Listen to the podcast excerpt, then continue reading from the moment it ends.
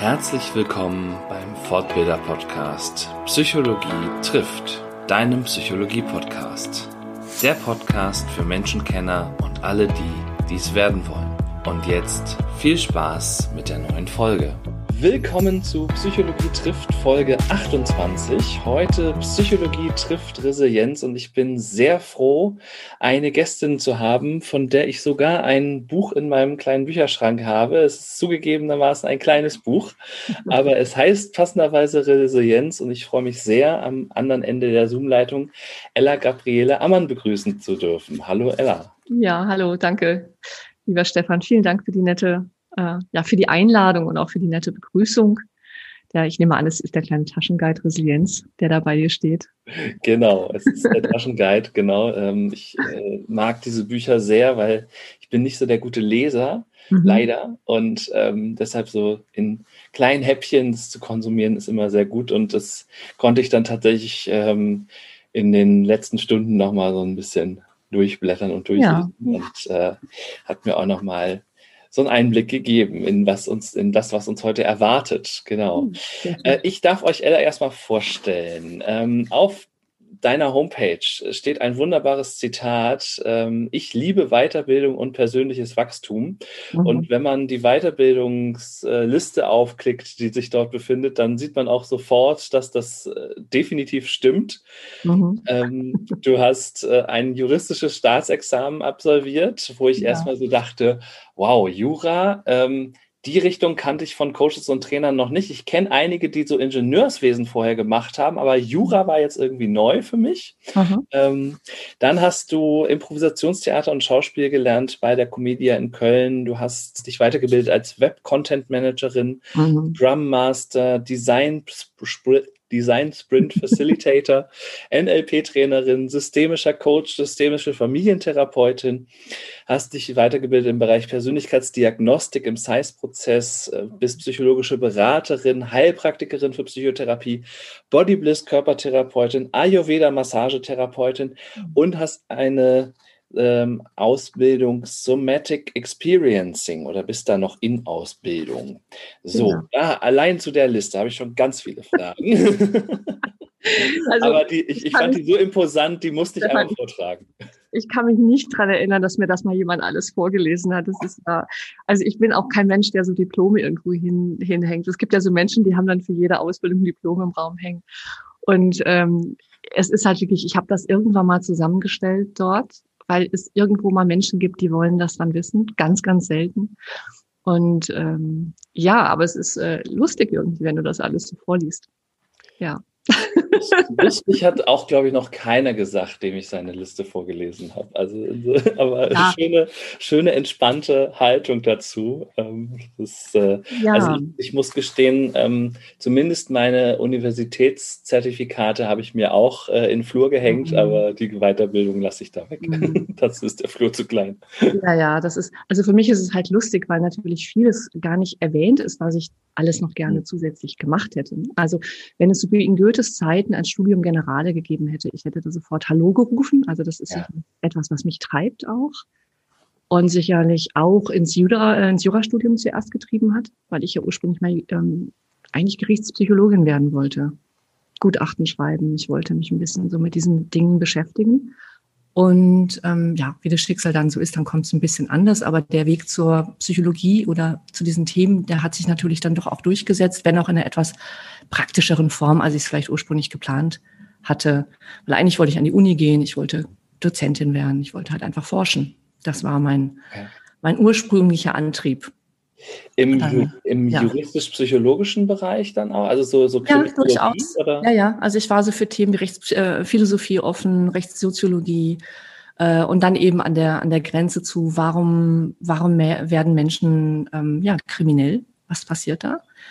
Ähm, das hat mich total interessiert. Diese, diese Grenzwanderung zwischen was ist gesund, was ist psychopathisch, was mhm. ist ähm, normal was ist eigentlich, äh, ja, was sind diese, das sind diese Grenzen zwischen gesund und da, wo es so unangenehm wird oder da, wo es auffällig wird. Und das ist ein großes Thema ähm, gewesen, finde ich, schon in den 80er Jahren. So ich ja so als Nach, ähm, derer, der Eltern, die für uns ja gekämpft haben. Und du bist ja da immer so ein bisschen in diesem Zwiespalt zwischen kämpfe ich für die Dinge, die mir wichtig sind, mache ich es friedlich, Ne? Also ich weiß nicht, ob du das so kennst aus meiner Generation. Wir hatten so Kaffeebäume, wo man dann Kaffee gekauft hat, so Kaffee to go würde man heute sagen. Dann hat man sich bei uns in meiner kleinen Stadt, wo ich aufgewachsen bin, sozusagen unter den riesigen Kaffeebaum gesetzt. Wir hatten da tatsächlich so bei Udusche, Udusche so Kaffeebäume. Und dann wurde halt in der Regel noch irgendeine Droge eingeworfen und dann hat man über die Welt philosophiert, über Hermann Hesse, hat einen Altar aufgebaut, noch ein bisschen Gitarre dazu gespielt und sich dann aber am Ende der Woche gefragt, wo kriege ich jetzt die nächsten Drogen her? Und dann haben wir noch in der Nähe von der holländischen Grenze gewohnt und ich fand das wahnsinnig boring, also langweilig. Hm. Und das ist, das hat mich nicht interessiert. Also weder hat es mich interessiert, meinen Kopf zu verqualmen, noch hat es mich interessiert, ähm, nur über die Dinge zu reden. Ich wollte wirklich, und da, das war, da war ich als junge Frau schon sehr klar, ich wollte Dinge verändern. Und dann habe ich gesagt, okay, und dann ist ein Weg das System. Und deswegen war die Entscheidung, Jura zu studieren, weil ich wollte nicht die Argumente des Feindes kennen, aber ich wollte wissen, wenn wir politisch, demokratisch etwas verändern wollen, was ist der Weg, das zu tun? Ah. Das hat mich interessiert. Und, ich, und dazu musst du ein bisschen die Instrumentarien kennen. Und ein Instrumentarium ist Forschung und Entwicklung und das hat mich auch sehr interessiert. Das hätte ich sehr gerne gemacht, aber dann haben sich so bis zu den Beginn der 90er Jahre einfach die Themen, für die ich mich interessiert habe, so verändert, dass es an der Uni keine Möglichkeit gab für mich, die Dinge zu erforschen, die mich interessiert haben. Angewandte Improvisation, systemisches Denken, und dann das ganz große Thema Gesundheit und schrägstrich psychische Gesundheit, Pathologie. Und da gab es aber damals überhaupt keine universitären Zugänge. Wo es mal Zugang gegeben hätte, war so im Bereich IT und Entwicklung von Online-Maßnahmen. Und da war ich mal ganz kurz davor, äh, in Augsburg an die Uni zu gehen und da meinen Doktor zu machen zu dem Thema. Weißt du, das war so äh, Lernen, interaktives Lernen über Online ähm, für den kleinen Mittelstand, so ein Projekt. Mhm. Und dann habe ich gesagt, okay, das passt für mich auch, weil ich ja schon über Improvisationstheater und all diese Dinge wusste, wir müssen auch das Lernen verändern. Ja. Da war ich bei einem ganz großen Thema, nämlich etwas, was für mich Resilienz ganz, ganz stark zusammengefasst hat in dieser Zeit, war, wie können wir Lernräume schaffen, Experimentierräume schaffen, wo wirklich natürliches, kreatives und gehaltvolles Lernen möglich ist, was uns äh, wirklich als Gesellschaft nach vorne bringt. Also du siehst mich treiben da wirklich, das ist wirklich wie so eine, äh, mich treiben da schon so mehrere Blickwinkel, auch wenn ich mich mit dem Thema Resilienz äh, beschäftige, so in der heutigen Zeit. Also das, das heißt, ähm, so innerhalb des Studiums haben sich einfach so deine Themenschwerpunkte auch nochmal so ein bisschen verschoben. Dann waren die Umstände auch nicht so, dass du quasi universitär ähm, äh, in, in das Thema reingehen konntest, was du gerne mhm. wolltest. Okay. Und ich habe in einem anderen Podcast gehört, du hattest auch ursprünglich die Idee, quasi nach dem Jurastudium noch ein Psychologiestudium dran genau. zu hängen. Ja. Denn davon abgehalten damals? davon hat mich einfach abgehalten, dass mir das Jurastudium wieder noch mehr Theorie gebracht hätte, noch mehr Statistik gebracht hätte und mich noch wieder weiter eigentlich von dem weggebracht hätte, was es nämlich gebraucht hat zu der Zeitpunkt eine Veränderung im Handeln, im Tun und in der Praxis. Okay. Das heißt, ich wäre wieder in so eine theoretische Schleife gekommen. Und nachdem ich schon nach dem Jurastudium mich mehr oder weniger damit abfinden musste, dass jetzt es keine Chance gibt, zu meinem Thema eine Doktorarbeit zu machen oder weiter zu forschen. Weil du musst dir vorstellen, damals, als ich äh, mein Examen gemacht habe, es gab in ganz Deutschland nur eine Juraprofessorin. Ja, das ja. war ein Bild, da gab es überhaupt keine Chance und geschweige denn in dem Thema, mit dem ich ja. unterwegs war. Und ähm, der nächste Weg wäre halt über die BWL gewesen. Ne? Zum Beispiel, oder ich hätte das Fach nochmal komplett wechseln müssen. Aber ich war ja damals, muss der vorstellen, ja auch schon Anfang 30. Ja. Mhm. Und da war für mich ganz klar, und das habe ich auch gesehen, es gibt für mich nur den Weg über die Praxis, also über Applied Resilience, über Applied Improv. Also ich musste einen ganz neuen Weg gehen und auch zudem gab es ja damals Anfang der 90er Jahre noch keinen Markt. Da gab es ja keine Studiengänge.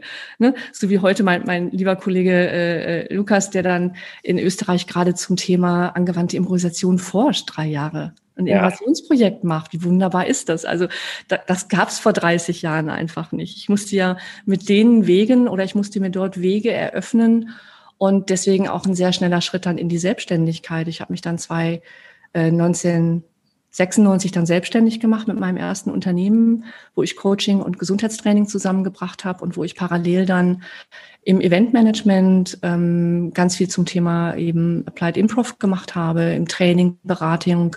Und ich habe sozusagen, ich musste immer zwei bis drei Berufe parallel machen, mhm. weil sich das über mindestens ein Jahrzehnt nicht zusammenweben konnte, weil der Markt so differenziert war äh, dass, dass das eine nicht der andere verstanden hat. Also es hat an den Anfang der 2000er Jahre keiner verstanden, was Agilität mit Resilienz zu tun hat. Mhm. Weil die Forschung damals gerade erst auf dem Weg war.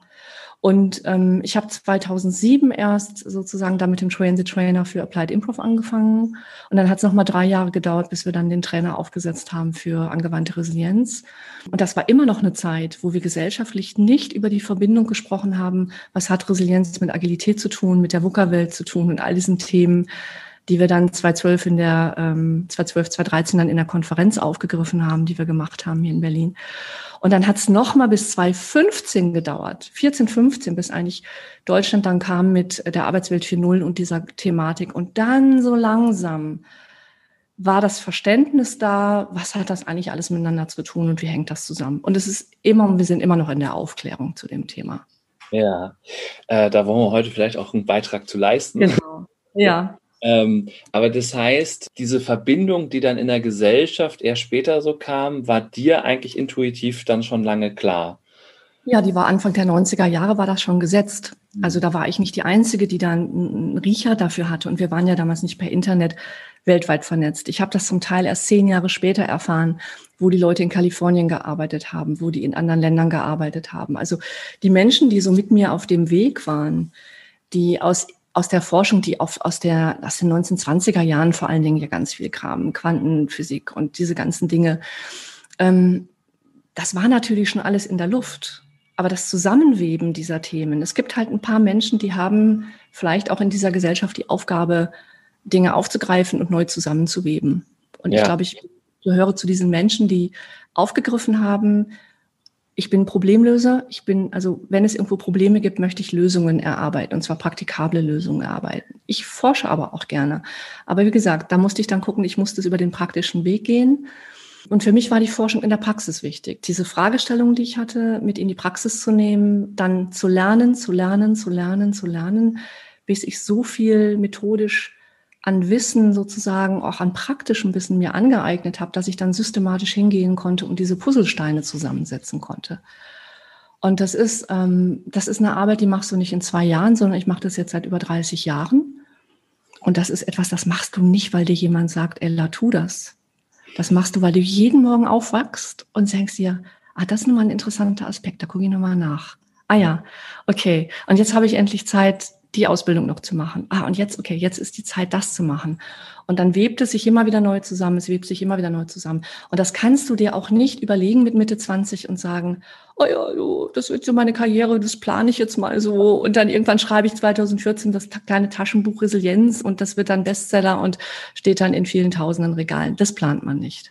Mhm. Also Managing the Unexpected ist an der Stelle einfach traue ein Stück weit auch deinem, deinem inneren ähm, Antrieb, der dich jeden Morgen wach macht und dann höre hin, was macht dich gesund, was hält dich am Leben, was interessiert dich und das ist für mich Lernen.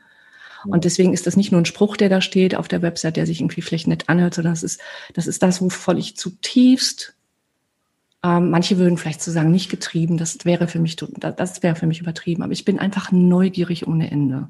Mhm.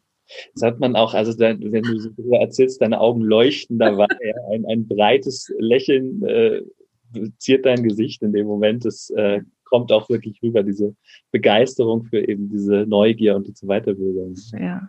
Das ist äh, super. Also ich äh, bin auch total Fan davon. Ich bin gerade auch so total in der Vorfreude, weil ich ähm, am kommenden Montag eine Coaching-Ausbildung starte und da freue ich mich auch mal wieder Teilnehmer zu sein. Ja die Taschen. Wie bist du denn dann auf dieses Thema Resilienz eigentlich äh, aufmerksam geworden oder wie hat mhm. dich das Thema gefunden, wenn äh, äh, ja die Frage auch stellen, wenn ich das so richtig rausgehört habe? Genau, ja, da brauchst du natürlich auch noch eine Portion Schicksal dazu, eine Portion Heldenreise dazu und natürlich auch eine eigene Anbindung des Themas an mein Leben. Ähm, man hat ja äh, damals nicht, auch in den Mitte der 90er Jahre noch nicht so viel von dem, von dem Wort Resilienz gesprochen. Es war ja eher ähm, den, die Anknüpfung, die ich natürlich erstmal auch hatte, wie viele andere auch. Es war Aaron Antonowski, ähm, der das Thema ähm, oder die Fragestellung, diesen Paradigmenwechsel, was hält Menschen gesund, untersucht hat. Und dann gab es von der WHO schon Mitte der äh, 90er Jahre gab es diese sogenannten Life Skills. Und die sind, wenn wir mal später auf die Resilienzfaktoren und auf ähnliche Dinge gucken, schon sehr stark angelegt in die Richtung. Also das heißt, wenn die Natur oder wenn Forscher mal fragen, was hält uns gesund, dann kommen wir schon zu ziemlich ähnlichen Ergebnissen, egal aus welcher Richtung wir uns daran kommen. Es gibt immer mal unterschiedliche Oberbegriffe, aber da gibt es ja irgendwelche Mechanismen. Und dann hat sich das eben zusammengefunden mit einer äh, lebenslangen Frage, die mich beschäftigt hat, nämlich ich hatte ähm, ungefähr fing das so an, als ich so 18, 20 war, ähm, habe ich eine, eine große Veränderung körperlicher Natur als auch psychologischer Natur erlebt und habe ähm, Symptome aufgebaut äh, oder Symptome erlebt, die mich äh, sozusagen in äh, hohen Aktivitäts-, aber auch Erschöpfungszuständen äh, habe ich mich wiedergefunden, in sogenannten, man würde heute sagen, Panikattacken, in ganz vielen so psychosomatischen Symptomen, die mich durch mein Jurastudium begleitet haben. Und äh, ich bin immer wieder zu Ärzten gegangen, aber es gab keinen Arzt, der die Symptome verstanden hat, wie die zusammenhingen. Und dann war so die Standardantwort, ja, entweder hast du Stress oder du hast halt irgendwie, ja, Jura ist sowieso, du hast Stress. Okay, ja, klar, aber ist nicht nur. Ne? Hat man Stress oder ist es psychosomatisch? Ne? Ja, genau. Und, und da war dann klar, und ja, mach mal Therapie und tu mal dieses und tu mal das. Und ich bin dann schon irgendwie auch ein braves Kind, was dann auch erstmal macht, was man mir empfiehlt, weil warum auch nicht. Und äh, habe dann, aber dann war ich irgendwann mal 28, 30 und habe dann irgendwie gemerkt, ja, ich tue jetzt schon eine ganze Menge, aber ähm, die Symptome eigentlich werden immer komplexer und immer schwerer. Und dann war ich natürlich irgendwann auch mal überzeugt, dass ich dann wohl eine ganz, ganz gruselige Kindheit gehabt haben muss. Aber so gruselig war es dann irgendwie auch nicht. Beziehungsweise auch durch die Therapie. Und dann ging das, ging die Suche weiter. Und ich habe dadurch sehr viel mich damit Gesundheit beschäftigen müssen, körperlich auch, Fitness. Ähm, also ich musste einfach sehr viel tun, um mit diesen, mit diesen Symptomen gut klarzukommen. Und das hat mich dann Mitte der 90er Jahre immer wieder mit diesem Thema beschäftigt. Warum, was ist da los mit mir? Warum kann ich das nicht erklären? Warum können Ärzte das nicht erklären? Warum bestimmt es mein Leben so radikal? Und warum wird es immer schlimmer? Je älter ich werde, umso mehr ich eigentlich tue. Und dann habe ich gemerkt, Achtsamkeit hat seine Grenzen, Meditation hat seine Grenzen, ähm, Therapie hat ihre Grenzen und so weiter. Und ich habe dann einfach gemerkt, da muss es noch was anderes geben. Und dann hatte ich diese zauberhafte Begegnung mit äh, angewandter Improvisation oder erstmal Impro Anfang der 90er Jahre. Und da habe ich dann gemerkt, dass wenn ich ähm, Impro gespielt habe, dann plötzlich Symptome, die waren nicht weg, aber sie waren für mich leichter zu handhaben. Mhm. Und dann habe ich so viele Dinge verstanden, was tut mir da eigentlich wirklich gut, was brauche ich, um zumindest schon mal Symptome handhaben zu können. Und das war für mich eine ganz spannende Verbindung, Anfang der 90er Jahre zu sagen, okay, ich mache viel Körperarbeit. Als Schauspielerin habe ich dann gelernt, mich viel mit Körper, Stimme, Bewegung zu beschäftigen. Also alles, was über diesen Fitness-Gesundheitsbereich hinausging. Und klar, mein, meine Kenntnisse in Psychologie und Coaching und Training wurden dann immer besser. Und dann hat es aber noch mal bis 2006 gebraucht, bis ich meine Heilpraktika-Ausbildung gemacht habe. Und dort in dem Zusammenhang habe ich dann eben viel über Diagnostik gelernt. Und dann hatte ich wieder meine Herzrhythmusstörung, was nicht alles dann da war und Allergien. Ach Gott, das war irgendwie ein ganz gruseliges ganz großes Symptomfeld. Und dann bin ich zu meiner Ärztin gegangen und habe gesagt, naja, ich habe wieder diese starken Herzrhythmusstörungen und dann sie wieder alles untersucht und es hieß immer mein Blutbild, das ist alles toll bei Frau Ammann, alles ist super bei Ihnen, Ihr, Ihre Leberwerte hätte ich gerne. Ich sage, ja, ist alles ganz schön, aber da ist doch irgendwas nicht in Ordnung. Und dann habe ich gesagt, okay, ähm, dann war ich so ein bisschen selbstbewusster geworden an der Stelle, auch den Ärzten mhm. gegenüber und ich muss auch sagen, ich hatte in München immer das Gefühl, mit sehr guten Ärzten zusammenzuarbeiten. Deswegen habe ich auch an deren Kompetenz nie so richtig gezweifelt. Ne? Und ich habe mir an mir gezweifelt, dass mit mir halt irgendwas nicht so stimmt.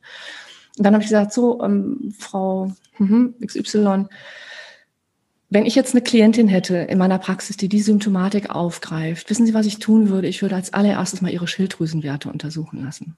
Mhm. Und dann guckt sie mich mit großen Augen und sagt, Frau Ammann, da gibt es überhaupt keinen Hinweis dafür. Da gibt es überhaupt keinen Hinweis dafür. Das müssen wir gar nicht tun. Sie haben halt Stress. Sehen Sie zu, dass ich sage, nein, Schluss, aus vorbei. Und wenn Sie es nicht tun, dann gehe ich jetzt zu einer anderen Ärztin. Und dann hat sie mich ganz grimmig angeguckt, ganz grimmig, und hat gesagt, dann machen wir das halt. Und dann hat sie mir diese extra Untersuchung endlich dann genehmigt, hat mich dann vier Tage später panisch angerufen, dass meine Werte so schlecht sind, dass ich sofort zum Spezialisten und irgendwie gesagt so, ich glaube, jetzt können wir auch noch die, die zwei Wochen warten. Ähm, so. Und dann ging die nächste Reise los. Und jetzt von der, von der, sagen wir mal, wenn man wirklich von der Heldenreise drauf guckt, und das tue ich ja ganz gerne, so auch äh, mhm. als, als Dramaturgin an der Stelle. Mm, und dann hat mich ab 96 diese spannende Frage beschäftigt. Der eine Weg bei der Resilienz ist, Menschen ein Umfeld zu gestalten und auch ihnen psychisch und körperlich gesund zu werden. Und diese Chance hatte ich dann.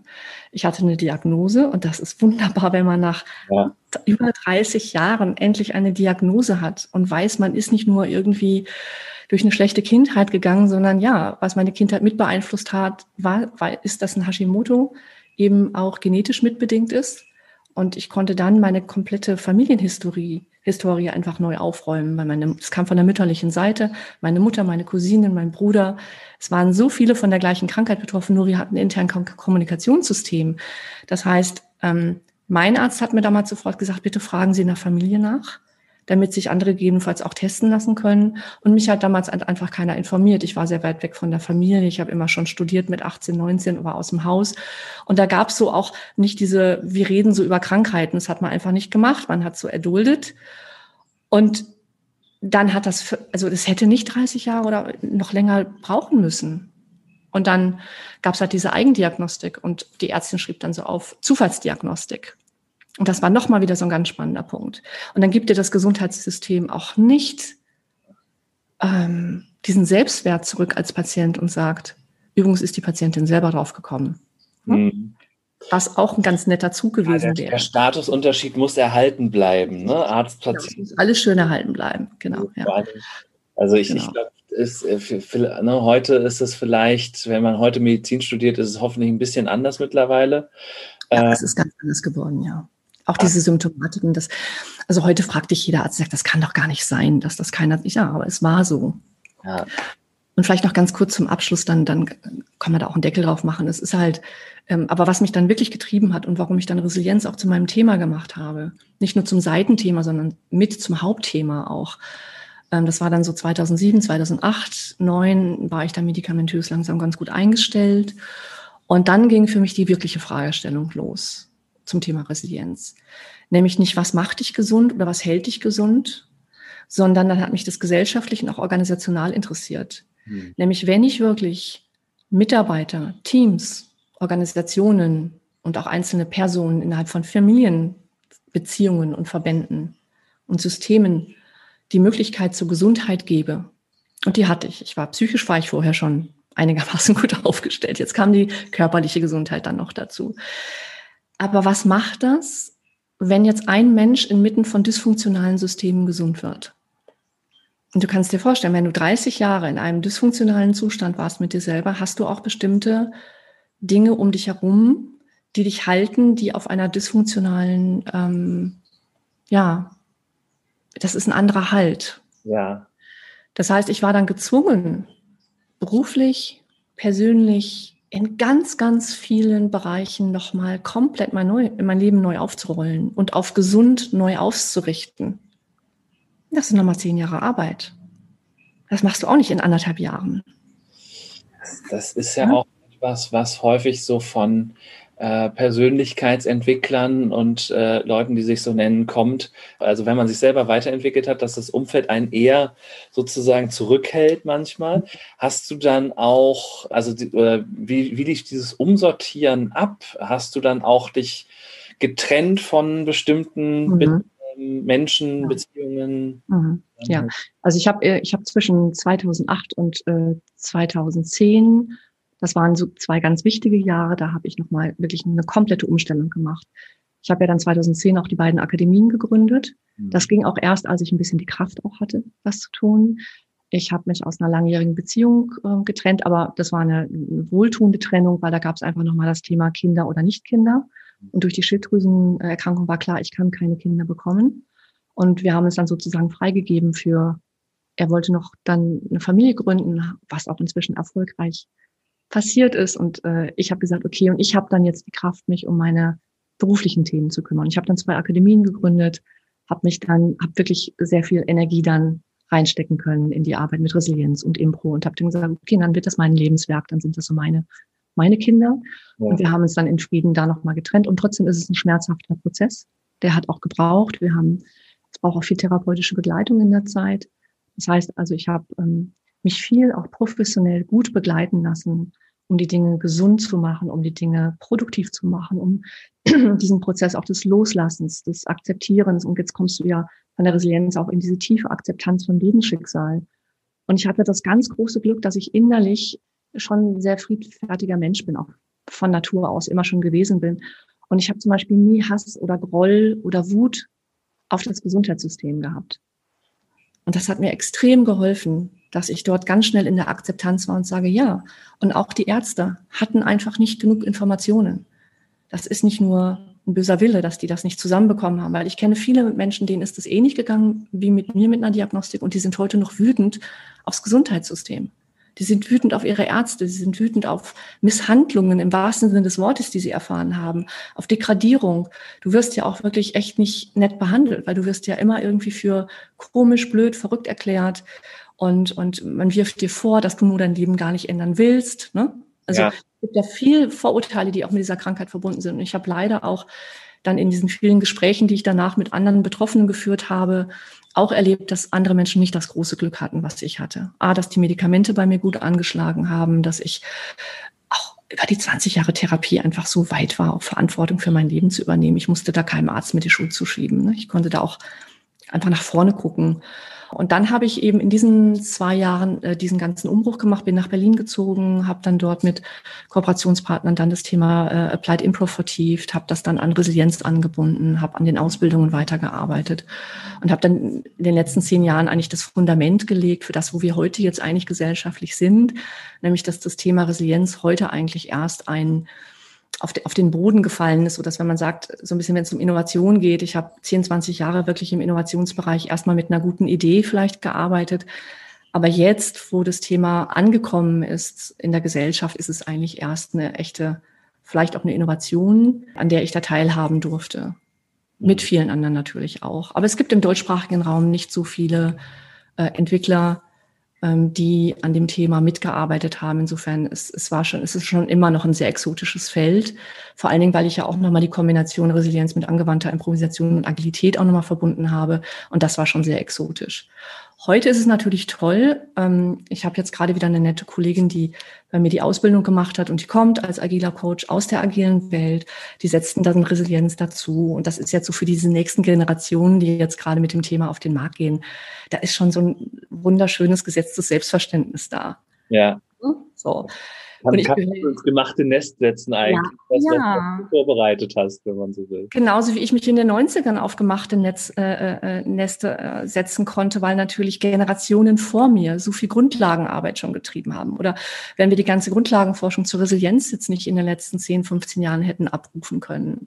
Und die Menschen, die jetzt an dem Thema forschen. Ich arbeite jetzt zum Beispiel mit der Laura Berkemeyer zusammen, die in Münster jetzt zum Thema Resilienz auch forscht, auch aus der angewandten Improvisation kommt übrigens, die das auch alle schon miteinander zusammenbringt. Und wir werden jetzt nächstes Jahr halt die ersten Resilienzprogramme evaluieren. Aber da habe ich eben auch warten müssen, bis jetzt ein, eine, ähm, erstmal bis die Universitäten so weit sind, ja. überhaupt diese Themen auch ähm, in die Doktorarbeiten reinfließen zu lassen, weil das war vor zehn Jahren noch nicht der Fall. Da durften einige maximal über Stress äh, promovieren, aber nicht über Resilienz mhm. weil das den, den, den Professoren damals noch zu unsicher war, das Feld. Und jetzt fangen wir nächstes Jahr an, also nach zehn Jahren fangen wir jetzt nächstes Jahr an mit den ersten Evaluierungsprogrammen, wo wir natürlich auch alles, was wir so tun, jetzt mal auch, ja, jetzt wird's auf die, geht's natürlich die Wirksamkeit. Wir wissen, dass die Sachen funktionieren, aber wir müssen es natürlich jetzt auch noch belegen und auch weiterentwickeln. Das ist ja auch für die Forschung für uns jetzt wichtig. Ne, und so ziehe ich jetzt nach 30 Jahren mein, mein mein Wunsch auch zu forschen und zu entwickeln, wieder über einen ganz anderen Kanal, das kommt schon wieder zurück. Ne? Also diese, diese ursprünglichen Dinge, die dich mal treiben, die kommen dann halt in einer anderen Form wieder zu dir zurück. Und jetzt bin ich halt so weit, dass wir, dass wir so viel äh, in den letzten zehn Jahren in der Praxis gearbeitet haben, dass ich jetzt ganz solide Programme und Entwicklungen wirklich in die, in die, in die Evaluierung bringen kann. Und das braucht Vorarbeit. Du haust nicht aus der Hüfte mal eben ein Resilienzprogramm raus. Ne? Das kann man natürlich tun, aber wir wissen schon, auf wie viel Praxis wir jetzt aufbauen und auch methodisch aufbauen und auf wie viel Forschung wir jetzt aufbauen. Und ja, das sind, das sind alles Prozesse, das machst du nicht in 14 Tagen. Ja, das ist für mich gerade natürlich ähm, so eine Vision irgendwie, sowas mal zu hören aus erster Hand, weil ich bin jetzt gerade irgendwie fünf Jahre im, im Trainergeschäft. Und, äh, das hört sich für mich so nach noch so weit weg an. das ist, äh, das ist äh, sehr, sehr, sehr, sehr spannend gerade. Und ne, du hast es schon angesprochen, was, was du alles machst, ne? aber du ähm, hast, du schreibst, ähm, dass du zu 60 Prozent äh, als Leiterin in der Stiftung Resilienzforum und als Lehrtrainerin für Resilienz arbeitest und eben natürlich auch für angewandte Improvisation. Mhm. Ähm, als Methodenentwicklerin, als Supervisorin, Therapeutin, Autorin. Und zu, zu jeweils 20 Prozent bist du Begleiterin im Facilitator-Team bei der Konzeption und Umsetzung von mhm. Weiterbildungsmaßnahmen und zu 20 Prozent eben ähm, Durchführung von Leadership-Veranstaltungen, Keynote-Vorträge, Business. Mhm. Genau. Ja, das ist ungefähr eine Aufteilung, die ich jetzt mal, also ich habe das, glaube ich, jetzt mal so vor einem Jahr mal überlegt, wo, wo das war das so vor Corona, äh, wo ich gesagt habe, okay, wie sieht man, wie sieht das Verhältnis jetzt aus? Weil das verschiebt sich natürlich immer so ein bisschen. Und das kann man ungefähr immer noch so unterschreiben, obwohl da jetzt gerade auch wieder eine Verschiebung stattfindet, dadurch, dass wir jetzt ja nächstes Jahr anfangen zu evaluieren. Da wird natürlich Teil meiner Aufmerksamkeit jetzt nochmal wieder weiter dort äh, ähm, abgerufen werden. Also damit, das heißt auch in der, du hast ja vorhin nochmal gefragt, was veränderst du? Also es ist im Grunde genommen, dass ich immer auch ähm, iterativ gucke, was wird für die nächsten ein, zwei Jahren wichtig es ist mal die Forschung, mal die Entwicklung. Ich habe jetzt zum Beispiel drei Jahre kein Buch mehr geschrieben. Nicht, weil ich nicht entwickle oder schreibe, aber ich habe jetzt äh, seit drei Jahren fast nur für Online gearbeitet, mhm. also für die Entwicklung von Online-Programmen. Und das sind erstmal alles unsichtbare Dinge. Was dir in diesen Zeiten ja. natürlich unfassbar hilft. ja, absolut. Es hat uns sehr geholfen. Wir sind seit drei Jahren im Grunde genommen ready to go, was das Thema Online angeht. Aber wir hatten auch drei Jahre lang keine Kunden, die das interessiert hat es war, also wir waren, wir sind seit zig Jahren auf, also auf Messen gewesen. Wir haben viel zu früh versucht, dieses Thema auch agiles Soft-Skill-Training und all diese Sachen. Wir waren immer mit den Sachen meistens so zehn Jahre zu früh, dann fünf Jahre immer noch zu früh. Jetzt gleicht sich das ein bisschen an, aber jetzt sind zum Teil einfach meine Interessensgebiete schon wieder weitergezogen. Und ähm, und deswegen dieses Thema auch, äh, auch mit Fort- und Weiterbildung, das hat jetzt auch ein, es ist auch eine ganz spannende Phase, weil wir waren ja viele Jahre so ähm, mit diesem Thema mehr oder weniger alleine auf dem Markt, weil wir als Ex-Routen, also wer hat sich schon für das Thema agiles Softskill-Training interessiert? Oder angewandte Improvisation oder Resilienz, das waren ja nur wenige. Und äh, dann plötzlich haben wir natürlich auch vor ein paar Jahren diesen massiven Run auf die, auf den Markt erkannt, dass dann alle möglichen Mitbewerber und dann gab es diesen Konkurrenzmarkt und dann wurde dieses Thema wirklich, also als plötzlich so dieser Begriff agil hochkam und und ja genau. Und dann hat sich jeder und alles dann wurde alles umgelabelt erstmal. Das das was jetzt auch gerade passiert ne? Und jetzt haben wir gerade wieder den neuen Schub. Es gibt ja ungefähr alle zehn Jahre interessanterweise gibt es diesen großen Resilienzschub.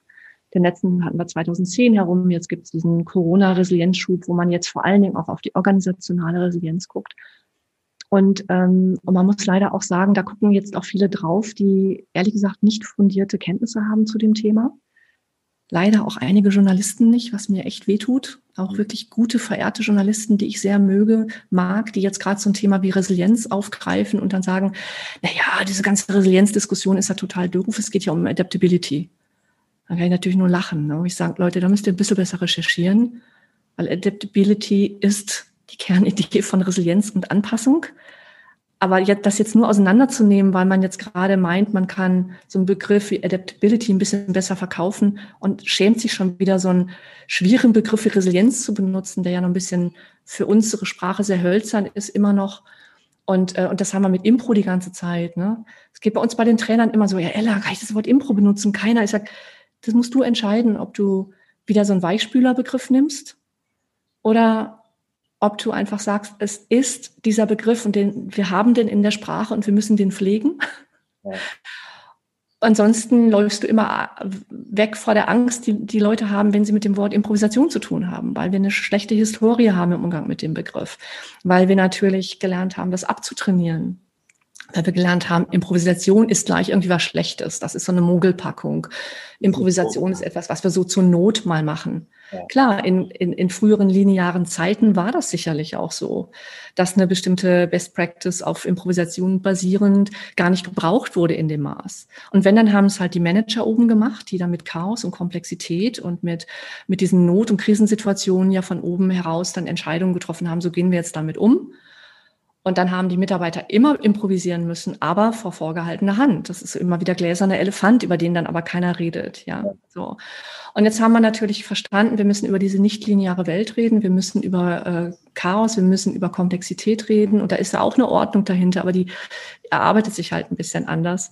Und Teams müssen anders damit umgehen. Und deswegen haben wir jetzt diesen großen Schwung jetzt gerade, da ist immer noch sehr viel durcheinander und äh, da wird natürlich auch mit diesem Begriff jetzt gerade sehr viel jongliert, auch mit organisationaler Resilienz. Aber die wenigsten Menschen haben eigentlich wirklich ein echtes Verständnis dafür, was steckt eigentlich hinter so einem Begriff, wenn ich den füllen möchte.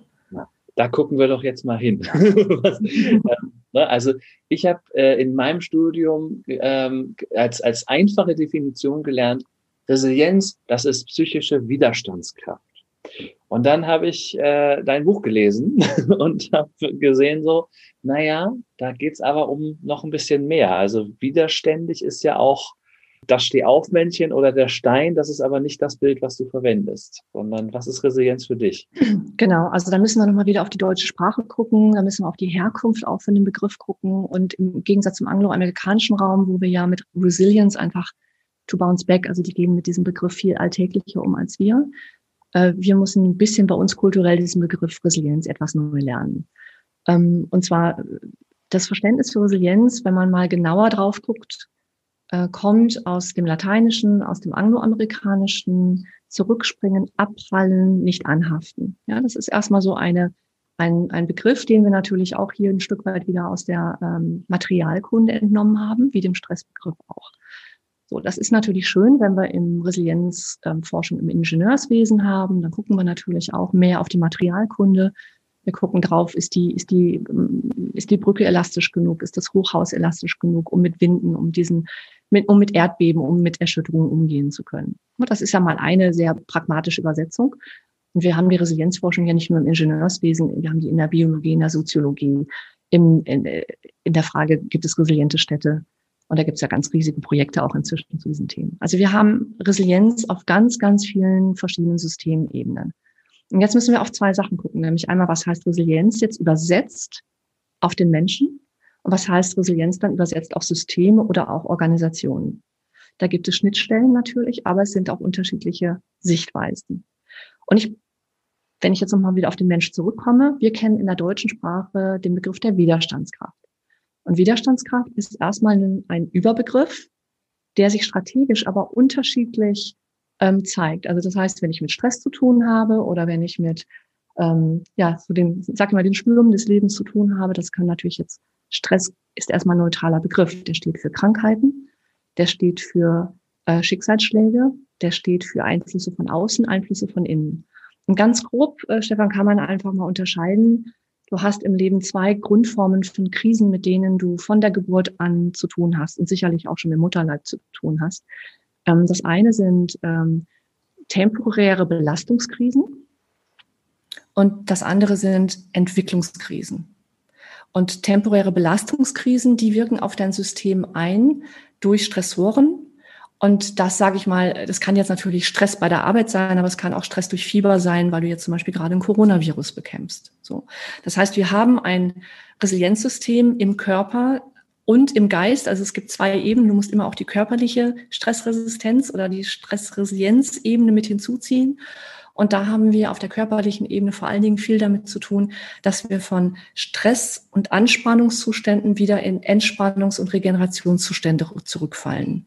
Und das ist das Klassische, was wir auch im Bounce-Back-Prinzip kennen. Das ist so ein Teil, dieses wieder zurückfedern in den ursprünglichen Zustand. Ein schönes Beispiel dafür ist, wenn du Fieber hast, dann möchte dein Körper nach dem Fieber wieder in seine wohlige Temperatur zurückkommen. damit er sich dort entspannt und wohlfühlt. Das ist ein Bounce-Back-Prinzip. Dann haben wir nach einer starken Muskelanspannung, du hast Sport gemacht und du hast deinen Körper auch dort gestresst und es gibt vielleicht Mikroverletzungen in der Muskulatur, dann gibt es dort ein Bestreben des Körpers, wieder zurück in den kind auf ursprünglichen Zustand zu kommen. Das heißt, dort wieder Verletzungen heilen, äh, Verspannungen lösen sich wieder und Belastungssituationen gehen so ein bisschen wieder in den Normalzustand zurück. Das ist das, was wir so unter dem täglichen Bounce-Back-Prinzip verstehen. Das ist das Zurückfedern im ganz klassischen resilienten Sinne. Und das heißt natürlich auch auf psychologischer Ebene.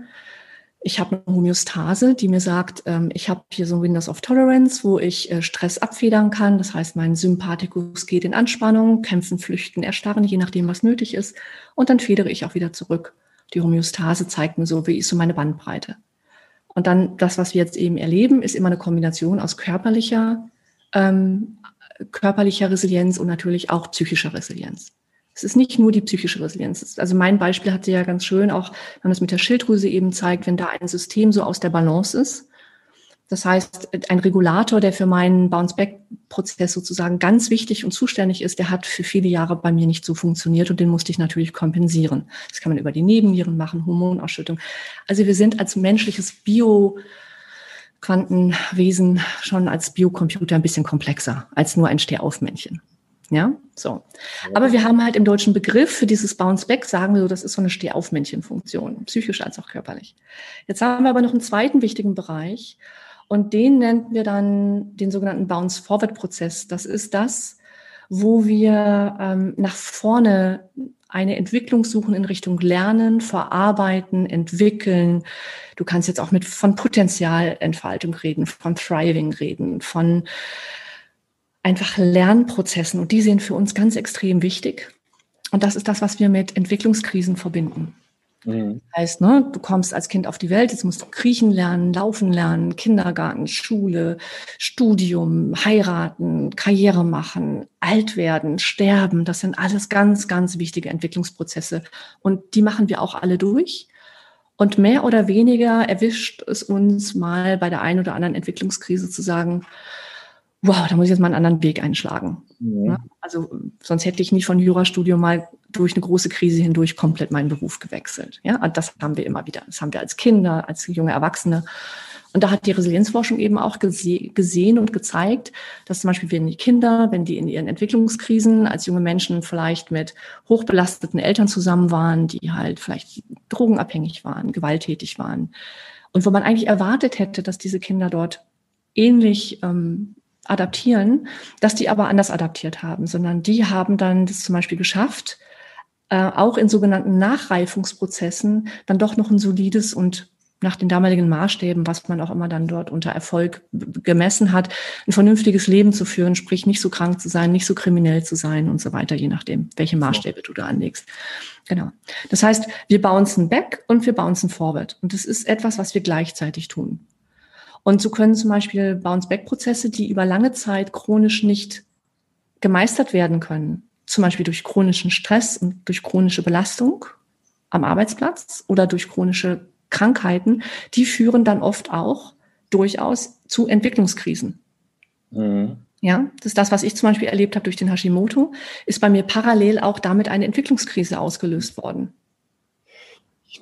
Also so nach dem Motto, ich, ähm, ne, ich habe diese Krise und ich merke aber, okay, ich, damit das irgendwie positiv weiter verläuft, muss ich irgendwas ändern.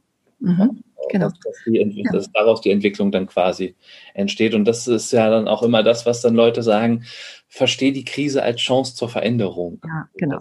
Und das, und das ist ein sehr sagt, aber wo, ja, wo ja, genau. Leute gerade jetzt, glaube ich, zu Corona-Zeiten auch schon genervt sind, weil sie es jetzt so oft gelesen und gehört haben. Ja, ja, ja. Und das ja. ist auch anstrengend. Und das ist auch das, das strengt mich auch an.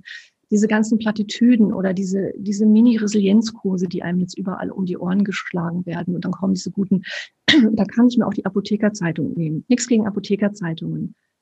Aber das ist genau dieses Selbsthilfebuch, Resilienzgeschehen, was wir gerade haben, was ich zum Teil eben auch für okay halte, weil es ist besser, sich überhaupt mit irgendwas zu beschäftigen, aber das zeigt die großen und tiefen Zusammenhänge nicht auf, die hinter dem Thema stehen. Weil es ist kein triviales Wiederherstellungsthema. Ja. Resilienz ist in der Regel sehr weit davon entfernt, zum Beispiel heute in der Zeit und gerade mit Corona ein Wiederherstellungs-, also ein reines Bounce-Back-Prinzip zu sein. In diesem Prozess steckt eben mehr und deswegen brauchen, wenn wir uns jetzt nur an dem rein mechanischen Zurückfedern orientieren, aber auch jede Feder, die zurückführt, hat immer in der Mikrounterscheidung hat sie eine etwas andere Position als vorher. Wir sind lernende Wesen. Das heißt, womit wir uns beschäftigen müssen als Resilienzspezialisten, die wir wirklich seriös da draußen mit Resilienz arbeiten, wir müssen ja gucken, wie kann ich diesen immanenten Lernprozess der Resilienz, den muss ich ja mit integrieren. Und deswegen angewandte Improvisation und Lernbereitschaft ist bei uns ein ganz, ganz zentraler, zentrales Resilienzkompetenzfeld. Und, äh, und das wird auch schon länger erforscht. Nur das hat natürlich so in der klassischen mh, mm, Resilienzliteratur lange keinen Platz gehabt, weil, weil der eine ja auch viel vom anderen abschreibt und wir greifen einfach auf angewandte Resilienzforschung zurück. Das heißt, wir gucken, wie wird Resilienz erforscht im Wirtschaftskontext, wie wird Resilienz erforscht im, in der Neurobiologie, wie wird Resilienz erforscht von der Faszienforschung eben bis zum Nervensystem und so. Das ist ein sehr, sehr komplexes, ähm, sehr, sehr komplexer Bereich. Und das heißt, wir brauchen dort, wenn wir wissen wollen, ähm, wie auch Resilienz lernen geht im Sinne von Kompetenzentwicklung, müssen wir uns auch damit beschäftigen, welche Bedeutung spielt die Persönlichkeit, welche Rolle spielt eben auch äh, die individuelle, die, die Lernstile, die psychologischen Bedürfnisse.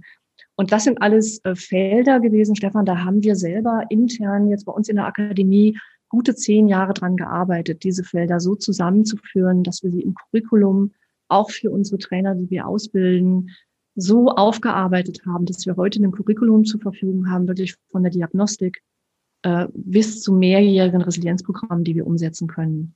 Na, also wir sind halt nicht unbedingt da zu Hause, wo man jetzt das zweitägige Resilienztraining macht. Ja. ja? Sondern wir sind dort zu Hause, wo man sich entscheidet, okay, wir machen jetzt mal zwei Jahre und arbeiten an dem Thema. Mindestens. Ja. ja. Also es zeigt einfach, wie, wie, wie tief äh, dieses Thema eigentlich ist, ne? Und das wird dann irgendwie auf solche Plattitüden zusammengestanzt. Du sprichst es gerade an, es ist ja auch eine Sache oder eine, eine Frage von, äh, wo stehe ich denn in meiner Persönlichkeit? Ne? Also es, es gibt ja auch eben diese inneren Schutzfaktoren und äußeren Schutzfaktoren. Und du hast die Persönlichkeit angesprochen. So eine Persönlichkeit ist in der Psychologie ja erstmal so ein Konstrukt, mhm. wo es, wo immer gesagt wird, ja, Persönlichkeit ist stabil. Naja. genau, naja, sagst du schon. Ich also als jemand, der Sozialpsychologie lehrt und selber ja Trainer ist, äh, wenn ich davon ausgehen würde, dann könnte ich auch sagen, ja, pff, Freud hat gesagt, nach sechs Jahren ist Persönlichkeit fertig, kannst du vergessen mit der Persönlichkeitsentwicklung. Ja, Hirnforscher haben in den 90er Jahren auch noch gesagt, das Gehirn stoppt ab einem bestimmten Punkt oder degeneriert dann nur noch. Wir, wir haben zum Glück Forschung, die weitergeht. Genau. Und ähm, die, also, aber diese, diese ähm, Studie, die du auch erwähnt hast, ähm, mit den Kindern, wo eben gezeigt wurde, naja, mhm. manche, manche sind eben resilient, manche nicht. Da kommt natürlich erstmal der Gedanke so, ne, wie viel ist, ist quasi genetisch vorprogrammiert oder mhm. ähm, ne, was kann man überhaupt dann, dann trainieren? Und, äh, was, was sind so die Faktoren, die uns oder wo, wo setzt ihr an in euren Trainings? Also was, was erstmal ganz wichtig ist, ich gehe mal einen kleinen Schritt zurück. Und zwar, wir haben ja in Deutschland immer sehr gerne diese lustige Diskussion mit diesen Resilienzfaktoren, also diese Übersetzung der inneren, äußeren Schutzfaktoren in Resilienzfaktoren. Und diese Diskussion langweilt mich bis zum Abwinken, weil das ist ähm, diese zusammen, also äh, wie gesagt, das haben die Life Skills in den 90er Jahren schon. Also wie du nachher auch immer arbeitest, aus welcher Richtung du kommst. Wir haben auch, äh, wir arbeiten eben mit Kompetenzfeldern und wir haben insgesamt 16 Kompetenz- und Lernfelder, mit denen wir bei uns im System arbeiten. Und ähm, das System, mit dem wir dort arbeiten, also dieser Resilienzzirkel, den wir, den wir dort haben, das ist ein diagnostisches Tool, das ist aber auch ein Arbeitstool. Und das geht aber wiederum zurück auf ein, auf ein Modell, was ich äh, Anfang der 90er Jahre entwickelt habe. Und deswegen mag ich da jetzt gar nicht mal so viel drauf eingehen, weil das ist dann immer wieder diese komische Diskussion rund um diese Schutzfaktoren. Was für mich viel, viel spannender ist, ähm, jetzt spreche ich mal ein bisschen mehr von der Wirksamkeit. Also wenn wir Maßnahmen, Resilienzmaßnahmen entwickeln. Wir haben, sage ich mal ganz abstrakt, diese Kompetenz und Lernfelder. Die wollen wir gerne bei einem System aktivieren. Bei einer Organisation werden die ein bisschen anders definiert, bei der organisationalen Resilienz als jetzt bei der individuellen Resilienz. Aber wir haben irgendwo Kompetenzen, von denen wir uns wünschen, dass eine Führungskraft zum Beispiel in der, im Kontext auch der organisationalen Resilienz unter anderem als Führungskraft diese und jene Kompetenzen zeigt.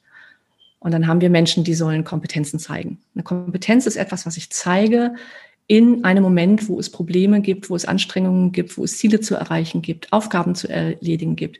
Und da kann ich erst Resilienz zeigen.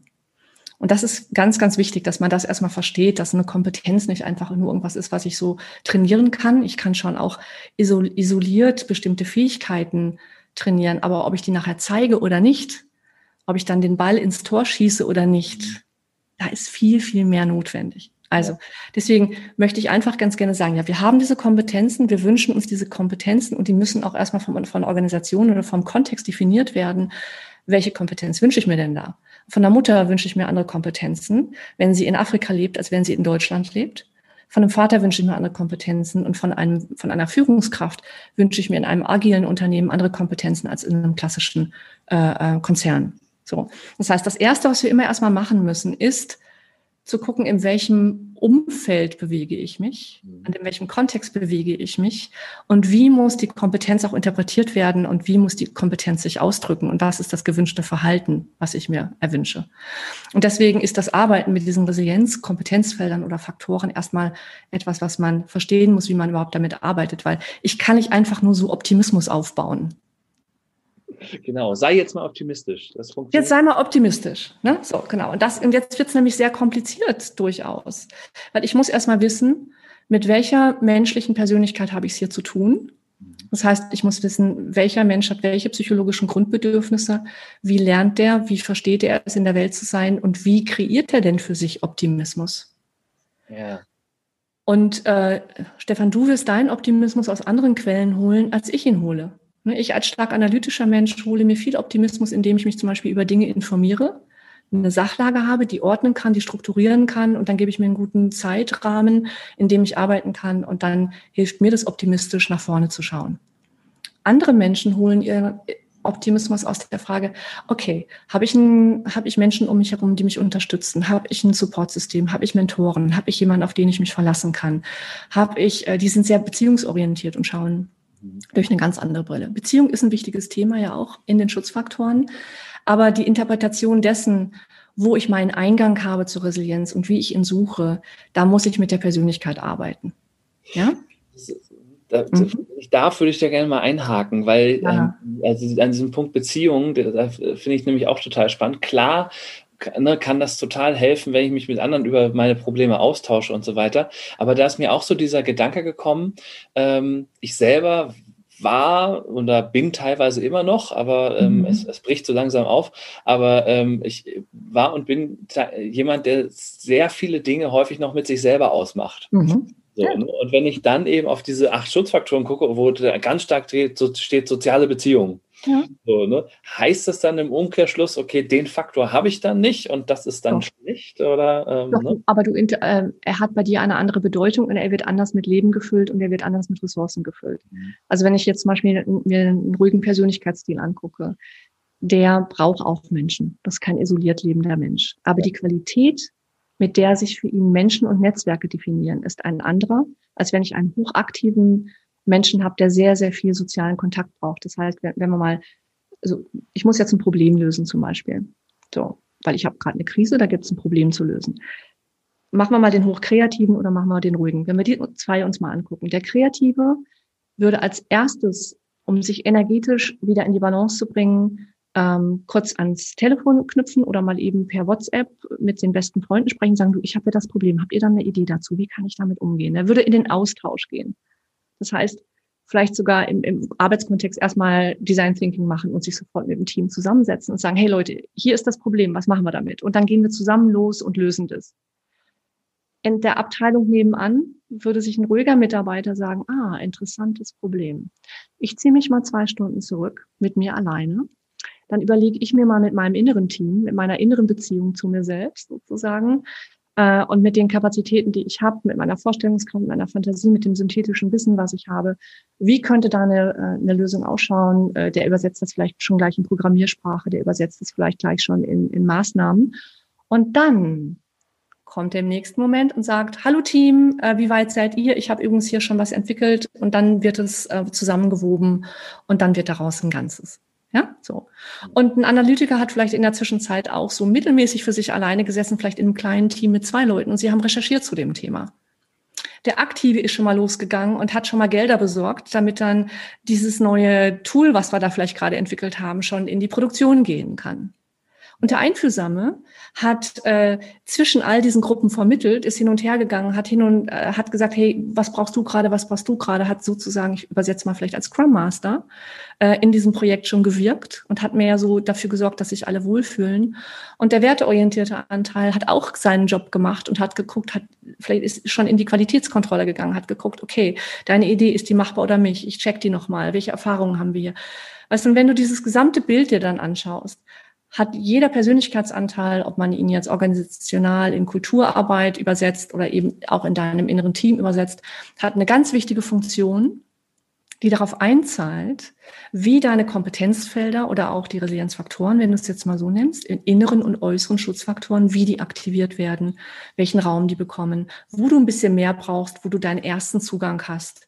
Ne? Und wenn ich jetzt mal ganz platt sage, so ein Rheinländer, der so kreativ, optimistisch ist, der hat zu sagen, oh, das schaffen wir schon, ja? Und geht dann ins nächste Kompetenzfeld und geht ins, dann ins nächste Kompetenzfeld. Ein anderer würde hingehen, so zum Beispiel bei mir, ich bin halt Westfälin, ich reagiere ein bisschen anders. Ich gehe sehr oft erstmal in die Selbstverantwortung rein und überlege mir, okay, was kann ich jetzt von meiner Seite her tun, um das Ding, und gehe dann in die anderen und Felder rein und so weiter. Und das ist das, was wir beim Resilienzzirkeltraining wirklich pflegen, ist erstmal ein, ein, ein sehr, sehr differenzierter Zugang dazu. Wie kann ich dieses Feld an Kompetenzen für mich so fassen und interpretieren und auch verstehen, damit ich innerpsychisch weiß, wie aktiviere ich denn überhaupt diese acht Türen, durch die wir da gehen können? Und wir haben nicht umsonst einen Kreis. Es ist ja auch ein Stück weit ein Symbol, dass wenn wir in Kreisen denken und mit der Zahl Pi arbeiten und all diesen Dingen, da ist schon eine Kraft dahinter. Wir bauen schon Felder auf und Kompetenzfelder. Ja, und das lernen wir dann Stück für Stück, dass Menschen erstmal verstehen, welche Kompetenzfelder sind wichtig und wie kann ich sie so systematisch aktivieren und miteinander verweben und auch psychisch körperlich so aktivieren, dass sie für mich persönlich Sinn machen. Und dein Kompetenzfeld der Resilienz, Stefan, sieht anders aus als meins. Ja. Und wenn wir zusammen in einem gemeinsamen Projekt sind, so wie jetzt diesen Podcast machen, dann haben wir sozusagen noch mal ein drittes Kompetenzfeld, was wir beide füllen durch dein Wissen, durch mein Wissen, durch den Raum, den du mir gerade gibst, überhaupt erzählen zu dürfen, äh, dadurch, dass ich überhaupt hier aufgetaucht bin, wir sagen, oh ja, das interessiert mich, lass uns reden dazu, genau. Und so füllen wir ein Projektfeld an und jeder trägt was dazu bei. Und jeder füllt das Kompetenzfeld etwas anders an. Und dieses differenzierte Denken, also deswegen heißt es bei mir auch auf meiner Website Lead for Difference, das ist für mich ganz, ganz wichtig. Das Lead for Difference heißt nicht, dass ich auf die Differenzierung bestehe, aber der Weg durch die Differenzierung führt zum kompletten Ganzen. Ja. Und das muss ich verstehen. Und ich kann nicht immer über so eine Gleichschaltung von, ah ja, wir stellen jetzt mal ein paar Äpfel auf den Tisch und dann wird das mit der Resilienz schon und dann stellen wir noch eine Massagematte auf, weil das ist ja irgendwie sowas, das ist ganz schick. Nee, das wissen wir seit, seit Anfang der 2000er Jahre, dass es überhaupt keine, keinen Ausdruck darüber hat, ob die Sachen angenommen werden und ob sie dann auch ähm, genutzt werden. Ja, da könnte ich auch noch mal eine Stunde drüber reden, so, so ja. Pseudomaßnahmen. Das Richtig. ist immer, ähm, das, das habe ich bei mir im alten Unternehmen auch immer wieder mal erlebt. Dass, dann gab es so die Gesundheitstage und ja. da könnt ihr hingehen und könnt das und das testen lassen und machen lassen und so weiter. Ja, und wer macht meine Arbeit währenddessen so? Ich muss ja trotzdem irgendwie schaffen und werde am Ende des Jahres gemessen danach, ja. Und ja, ja, genau. Das ist ja nicht geschafft. So, ne? Also das war dann so ein Beispiel dafür, dass das dann in der Organisationskultur eben nicht so drin war irgendwie. Ne? Und, genau. Ja. Da gibt es da gibt's viel mehr auszuhandeln und deswegen ist der, der Weg an der Stelle, wie wir da vorgehen, ist erstmal zu sagen, okay, was ist der Kontext? Wir, holen, wir müssen erstmal viel Zeit in die Auftragsklärung reinstecken, versteckte Aufträge, überlagerte Aufträge auseinanderziehen. Weil der Chef hat in der Regel einen anderen Auftrag als die Organisation, als, als der Konzern, als der Mitarbeiter. Das heißt, wir brauchen viel Raum auf der Auftragsklärungsebene. Dann ist die Diagnostik einfach wichtig, dass wir wissen, wie ist es wie sind die psychologischen Bedürfnisse des Einzelnen, der Führungskräfte, der Kultur? Also wir kriegen ja auch das Kulturbild des Teams, also in der Teamdiagnostik dann hin. Da müssen wir auf die Kompetenzen gucken. Welche Kompetenzen sind überhaupt gewünscht? Das ist das Gleiche, wenn ich jetzt gerade wieder immer dieses pauschale, ja, jetzt haben wir irgendwie gelesen und gelernt, jetzt gibt es diesen, diesen Begriff Future Skills. Toll. Future Skills. Dehnbar, sehr dehnbar. Ja, das ist ein ganz, ganz weiter Bereich. Es kann auch sein, dass wir, in, also das, was wir heute an Future Skills brauchen, das hängt ganz stark davon ab, natürlich, in welcher Organisation, in welchem Kontext gestalte ich denn hier gerade auch Zukunft. Ja. Das ist auch ein gedehnter Begriff. Und Agilität allein oder Empathie allein ist nicht allein ein Future Skill. Auch das ist leider ein bisschen, ein bisschen komplexer. Ne? So. Das heißt, ich gucke erstmal, welche Skills braucht das System. Es kann die Familie sein, das Unternehmen oder der Einzelne. Da müssen wir das definieren. Und dann gucken wir, sind die Skills da oder nicht, die gebraucht werden oder welche werden gewünscht? Wie sieht es mit der Persönlichkeitsstruktur aus, mit der Lernkultur, mit der Kommunikationskultur? Wie sieht es mit den psychologischen Bedürfnissen aus? Das ist erstmal so da oben der Rahmen. Stell dir vor, das ist das Sandwich hier oben. Und da unten habe ich dann hier Persönlichkeit, ich habe dann hier irgendwie so einen Rahmen von ähm, Kompetenzen, die ich potenziell zeige. Ja. Ne? So, und dazwischen habe ich vier Stufen, die ich erstmal beachten muss. Das eine ist, dass ich dann, ähm, das haben wir in unserem Wirkungsmodell in der ersten Wirkungsstufe, dass wir dann gucken, dass wir ein, ein Programm aufsetzen. Und jetzt muss ich wieder ganzheitlich gucken. Das heißt, wenn ich ein Verhalten verändern möchte, ist das einmal das Verhalten in der Interaktion mit anderen. Also das ist dieses Interagieren. Das heißt, die Resilienz zeigt sich, indem ich zum Beispiel mit dir anders umgehe. Ja, oder mit meinem Chef oder mit meinem Kunden. Und das andere ist, dass ich kontextuell ein neues Gestaltungsverhalten zeige. Das heißt, ganz banal gesehen, ich drehe meinen Schreibtisch richtig um, ich sortiere mein Office besser, dass ich besser klarkomme und den Stress reduziere. Ich verhalte mich in Meetings anders, ich äh, setze neue, vielleicht einen neuen Arbeitsvertrag auf, ich äh, sorge für ein gutes Raumklima. Also da gehören sehr, sehr viele Bereiche dazu. Ne? Und das heißt, also dann haben wir diese, diese, diese Handlungsebene ist immer Verhalten und Interaktion. So, da müssen wir gucken, wenn wir dahin wollen. Und dann müssen wir aber, um dahin zu kommen, erstmal über die Achse Mindset und Embodiment. Das heißt, dann müssen wir mit dem einzelnen Menschen rein in das System, Haltungen, Einstellungen, Werte und so weiter. Und wir müssen gucken, wie ist das Ganze im Körper übersetzt. Ne, und schönes Beispiel, was ich euch auch, oder was ich dir gerade auch gegeben habe. Solange mein Kopf verstanden hat, wie für mich Gesundheit aussieht, aber mein Körper oder meine Schilddrüse noch nicht verstanden hatte, wie sie das wiederherstellen kann. Und ich immer nur über Nothilfeprogramme, über die Nebenniere sozusagen Ersatzhormone produziert habe, über viel Sport und über viel Action, äh, dann habe ich schon auf der Verhaltensebene irgendwo das Richtige getan, aber das Gesamtsystem war ja noch nicht im Balance. So, das heißt, und dann auf dieser Wirkungsebene müssen wir das gut miteinander verweben und verbinden. Das heißt, wir können auf keiner Ebene isoliert arbeiten, sondern wir müssen immer alles im Blick haben. Und das ist das, was uns gerade besonders weh tut weil die meisten Resilienzmaßnahmen nach wie vor fast nur auf das Mindset einzahlen. Du kennst dieses große Stichwort, was wir gerade haben, agil, Mindset. Mhm. Ja, ist ja ganz schön, aber ohne Embodiment, wenn das nicht dazu kommt und wenn das dann nicht echt zu einem, zu einem, und wenn ich Embodiment spreche, dann meine ich natürlich, natürlich viele Prozesse, die mit Selbstregulation zu tun haben, Stressregulation zu tun haben. Das heißt, wenn ich als Führungskraft meinen eigenen Stress nicht reguliert kriege, und ich weiß, wie ich das tun kann, dann kann ich ganz schlecht in der Koregulation, in der Arbeit, in, in der Interaktion mit meinen Teammitgliedern ähm, Resilienz fördern.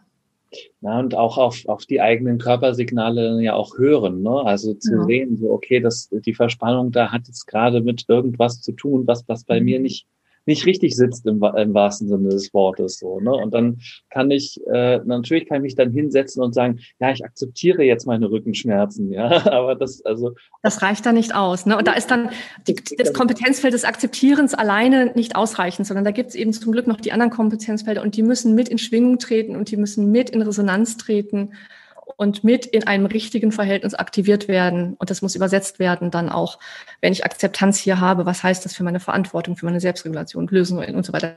Also wir versuchen das immer wieder systemisch miteinander zu verweben und zu vernetzen. Und deswegen gibt es bei uns auch nicht so Säulen oder irgendwelche so, so statische, also eigentlich im Grunde genommen nicht resiliente Bilder, sondern es ist ein hochdynamisches eher quantenphysikalisches System, was wir dort mit in Schwingung bringen, so dass wir auf der physikalischen, quantenphysikalischen Ebene im Grunde genommen da wird es in zehn Jahren mal bessere Übersetzer geben, die können das noch schöner erklären, wie das alles funktioniert. Aber ähm, wir, wir brauchen wirklich auf dem gesamten System äh, Resonanzfelder, die funktionieren. Und wir wissen aus der Epigenetik, die, die wichtigste und schnellste Veränderung kann ich erzeugen, wenn ich ein Umfeld schaffe, das Resonanz fördert.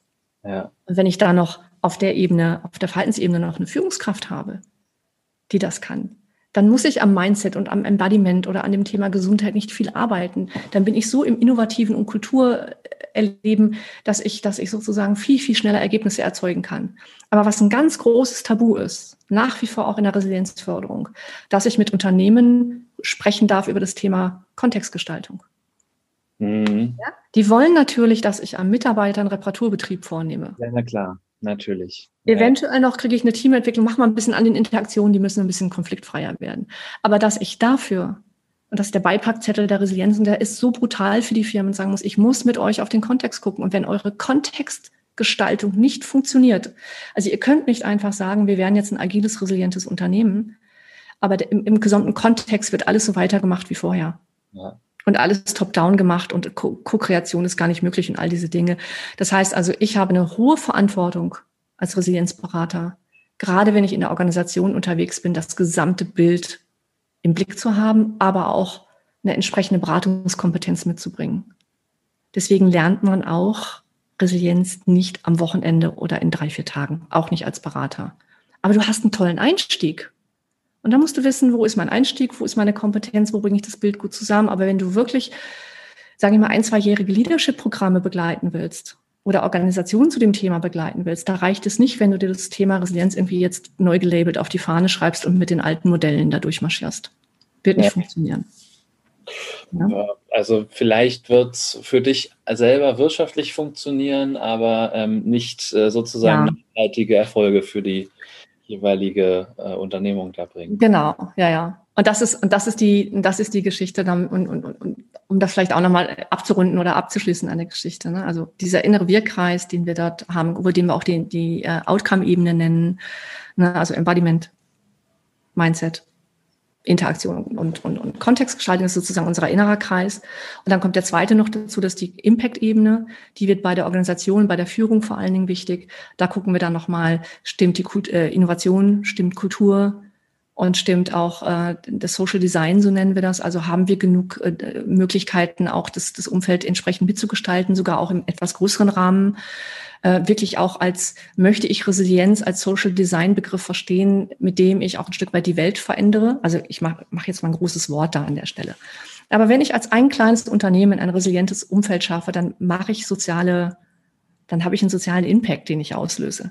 Ne, als wir vor zehn Jahren unsere Akademie gegründet haben, da hatten wir noch nicht einen Impact. Aber jetzt haben wir hunderte von Trainer ausgebildet, die alle mitarbeiten. Wir haben Bücher geschrieben, wir machen diese Dinge hier. Und inzwischen haben wir einen Impact zu vermelden, sozusagen, ja. Und dann ist der angebunden. Und wenn das stimmt, dann kommen wir auch in das Thema Gesundheit, Thrivability, ähm, potenziale Entfaltung rein. Also das sind diese vier Ebenen, die wir dann nochmal äh, unterscheiden im, auf der Impact-Ebene. Und wenn sich da Veränderungen tun und wenn die messbar werden, dann lacht das innere Herz des Resilienzberaters, wo wir sagen, ja, jetzt haben wir was geschafft. Ja ein ganzes Bild. Jetzt haben wir individuell im inneren Kreis gearbeitet. Wir haben aber auch an der äußeren Resilienz, also an diesem äußeren Gestaltungsrahmen gearbeitet. Jetzt haben wir Outcome, wir haben Impact und jetzt haben wir einen Wirkungsnachweis und der interessiert mich heute. Und das hat mich immer schon interessiert. Und das hat auch dazu geführt, warum ich vor, vor ein paar Jahren die Stiftung gegründet habe. Was mich nicht interessiert hat, von Natur aus schon nicht als Entwicklerin, ist, jetzt ein Resilienzkonzept auf den Markt zu knallen, möglichst viel Geld damit zu verdienen, damit ich, ich meine, ich, ich fahre, weiß nicht, ich fahre weder dicke Autos noch, ich, also das hat, ist eine Frage von psychologischen Bedürfnissen, habe ich da so nicht an der Stelle. Mich interessiert aber das Thema langfristig und nachhaltig in die Welt zu bringen. Und darum mussten wir uns echt vom Markt trennen. Also es war ganz, ganz wichtig für mich, ich konnte nicht mehr unter Marktbedingungen arbeiten. Weil wir sind unter Marktbedingungen nicht konkurrenzfähig. Wir sind unter Marktbedingungen, können wir mit diesen schnellen, sage ich mal, diesen kleinen, schnellen Resilienzanbietern, die da draußen gerade fast umsonst die Sachen rauskloppen, mhm. das ist okay. Der Markt kann ja damit auch also angeführt werden. Und fertig, so nach dem Motto. Mhm. Ja, aber wir sind da nicht mehr konkurrenzfähig. Also um die Qualität abzurufen, die wir hier abrufen in unserer Ausbildung als auch in unseren Beratungsdienstleistungen, also da kannst du davon ausgehen, in dem Moment, wo du, wo du zum Beispiel zwei, drei Gegenangebote einreichen musst, äh, weil egal wie, wie minimal du heute deinen Tagessatz oder deinen Stundensatz ansetzt, du findest immer mindestens zehn, die es billiger machen oder sogar umsonst machen, weil das ist halt Markt. Ne? Das hatten wir vor zehn Jahren nicht. Äh, und wir haben immer schon gute und auch sozial vertretbare Preise gehabt, weil wir ja sehr viel auch für den sozialen Bereich schon gearbeitet haben. Aber heute als Stiftung ähm, im gemeinnützigen Bereich zu arbeiten, Äh, und auch im Hinblick auf, dass wir, dass wir in den nächsten hoffentlich Jahrzehnten viel mehr in Richtung Entwicklung, Forschung, Programme entwickeln äh, und auch Leute wirklich sehr fundiert und langjährig ausbilden. Also da geht mein Herz jetzt wieder so auf. Jetzt haben wir diese, das war ja auch nochmal so ein Transformationsprozess jetzt der letzten drei, vier Jahre. Und jetzt fühlt sich das wieder einigermaßen rund an. Aber was für mich die Hölle war, das war wirklich diese Zeit, als dieses, wie nennt man das immer schön, als dieses Haifischbecken dann so anfing, mhm. rumzublubbern. Ja. Und dann äh, hat, und, und das ist auch Stress und das ist Chaos und das muss auch wieder so ein bisschen sich ordnen und sortieren. Und da haben wir auch Zeit dafür gebraucht, auch hier intern. Wir mussten auch nochmal viele Strukturen verändern. Und, äh, und auch dafür müssen wir uns immer wieder Zeit geben. Mhm. Das gehört mit dazu. Ne? Also immer wieder auch da zu gucken, was ist ein nachhaltiges Modell und Wirtschaftsmodell, ähm, weil wir, weil es war sehr klar für mich und meine Kollegen, dass wir nicht ein klassisches Startup werden wollten, jetzt mit Gewinnmaximierung auf den Markt gehen. Und das ist das, was wir jetzt natürlich gerade erleben im ganzen Online-Markt, im Online-Coaching-Markt. Da stehen riesige Startups dahinter mit großen Summen, die jetzt natürlich auch echt viel Zeug rauskloppen und wissen, wie sie unheimliche Summen nach oben skalieren. Ja, ja, und man, man hat doch dann öfter mal so den Eindruck, dass das nicht immer mit fundiertem Inhalt äh, gesegnet ist, was da so kommt. Ja, und es ist auch vielleicht okay, weil der, du, der Markt ruft es ja irgendwo ab. Und ich sage ja jetzt auch nicht, und das ist, oh Gott, überhaupt nicht, dass, äh, nicht, dass das so rüberkommt. Das ist halt, äh, mir geht es mehr um den Frieden mit mir und in mir, um in Ruhe weiter lernen zu können. Ja. Aber Lernen ist ganz schwer, wenn du da draußen im Markt hinterher hecheln musst. Ja. Ja, da braucht es dann eben diesen Moment des Innehaltens, der Achtsamkeit, eben nochmal zu gucken, so, okay, was passiert da draußen? Was passiert da irgendwie bei uns, bei mir? Und will ich das? Ne? Also auch so diese, diese Frage, das fand ich auch immer eine schöne Frage, so, ähm, oder ich habe irgendwo mal gelesen, ähm, ich stelle mir immer drei Fragen. Will ich das? Will mhm. ich das? Und will ich das? Ja, sehr schön. Das ja, ja. Schöne Überlegung in, in diesen Kontexten. Ähm, ich würde gerne zum äh, so, so langsam zum, zum Ende ja. hin und ähm, da habe noch so zwei wesentliche Fragen eigentlich. Ähm, ich, also ne, auch wenn wir jetzt die ganze Zeit erfolgreich das Thema oder fast die ganze Zeit erfolgreich das Thema Corona ausgespart haben, ja. das will ich nochmal bringen im Podcast, weil ich kann mir vorstellen, dass da einige zu Hause sitzen und sich, sich überlegen, ja, was kann ich denn jetzt eigentlich tun? Ne? Wir sind äh, mhm. jetzt wir haben heute Freitag äh, die erste Woche Lockdown Light hinter uns sozusagen. Ähm, der Podcast kommt nächste Woche raus, also dann haben wir die Hälfte, möglicherweise die Hälfte, man weiß es ja nicht genau, äh, hinter uns. Ähm, was wären so deine persönlichen Tipps für den Einzelnen, mit dieser Zeit umzugehen und äh, vielleicht, wenn man wieder vorm leeren Klopapierregal steht und denkt, das kann doch ja. Ja, also erstmal finde ich generell die Wahrnehmung dieses, dieses Lockdowns ganz anders als den, den ich im Frühjahr wahrgenommen habe. Und ich sitze hier im Hotspot Berlin. Ich bin also inmitten von Kreuzberg Neukölln. Äh, ich kann ein bisschen erzählen, das sah auch hier im Lockdown nochmal im Frühjahr etwas anders aus als jetzt. Der Betrieb läuft hier, der Regelbetrieb läuft hier eigentlich ehrlich gesagt ganz gut weiter.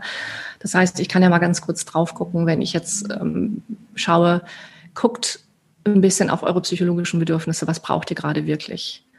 Und ich denke, da würde ich einfach mal sechs Empfehlungen aussprechen, die, die ich da mal abhole. Das heißt, wenn ich jetzt im Moment wirklich ähm, weiß von mir, ich bin ein soziales Wesen und ich brauche sozialen Kontakt einfach mehr als andere, dass ich jetzt schlicht und ergreifend in dieser Zeit akzeptiere, dass es nicht eine ideale Zeit ist für die sozialen Kontakte, die ich vielleicht normalerweise brauche, aber dass ich dann eben von mir aus exzessiv zoome, skype, und tue und macht bitte alles, was mit Bildern zu tun hat. Ich weiß auch, wenn man sich in der Kamera nicht ganz 100 Prozent so in die Augen gucken kann, aber nehmt euch Zeit für ein Gespräch, wo ihr Menschen seht, wo ihr ein Lachen seht, wo ihr euch, so wie wir uns jetzt ja auch unterhalten, und ich fühle mich jetzt nicht so fremd von dir, ich krieg schon eine ganze Menge mit und da ist schon auch, ich empfinde das als ein extrem persönliches Gespräch und ich sehe, wie du reagierst und das tut unserem Nervensystem gut. Das heißt, geht hin und aktiviert euer System des sozialen Engagements. Also das heißt, das ist ähm, das, was aus der, aus der angewandten Resilienzforschung von Stephen Porges kommt. Das heißt, ihr braucht als aller, allererstes euer soziales Nervensystem und das muss so gut wie möglich aktiviert sein.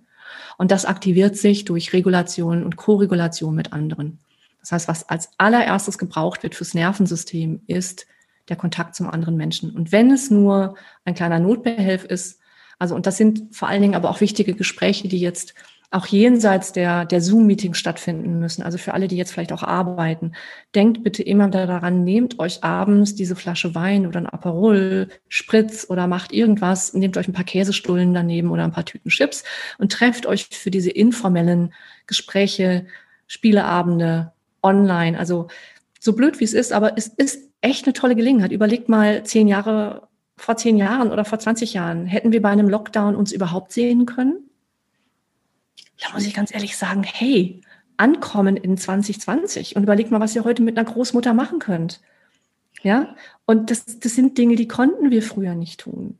Also genießt es und nehmt's und äh, ihr könnt immer noch weiter einkaufen, ihr könnt immer noch shoppen gehen, ihr könnt auf die Straße gehen. Okay, jetzt im Moment vielleicht nicht gerade in netter Geselligkeit in der Bar sitzen, aber seien wir noch mal ganz ehrlich, ähm, das jetzt mal ein paar Wochen nochmal auszuhalten, ähm, ich finde, das ist vertretbar.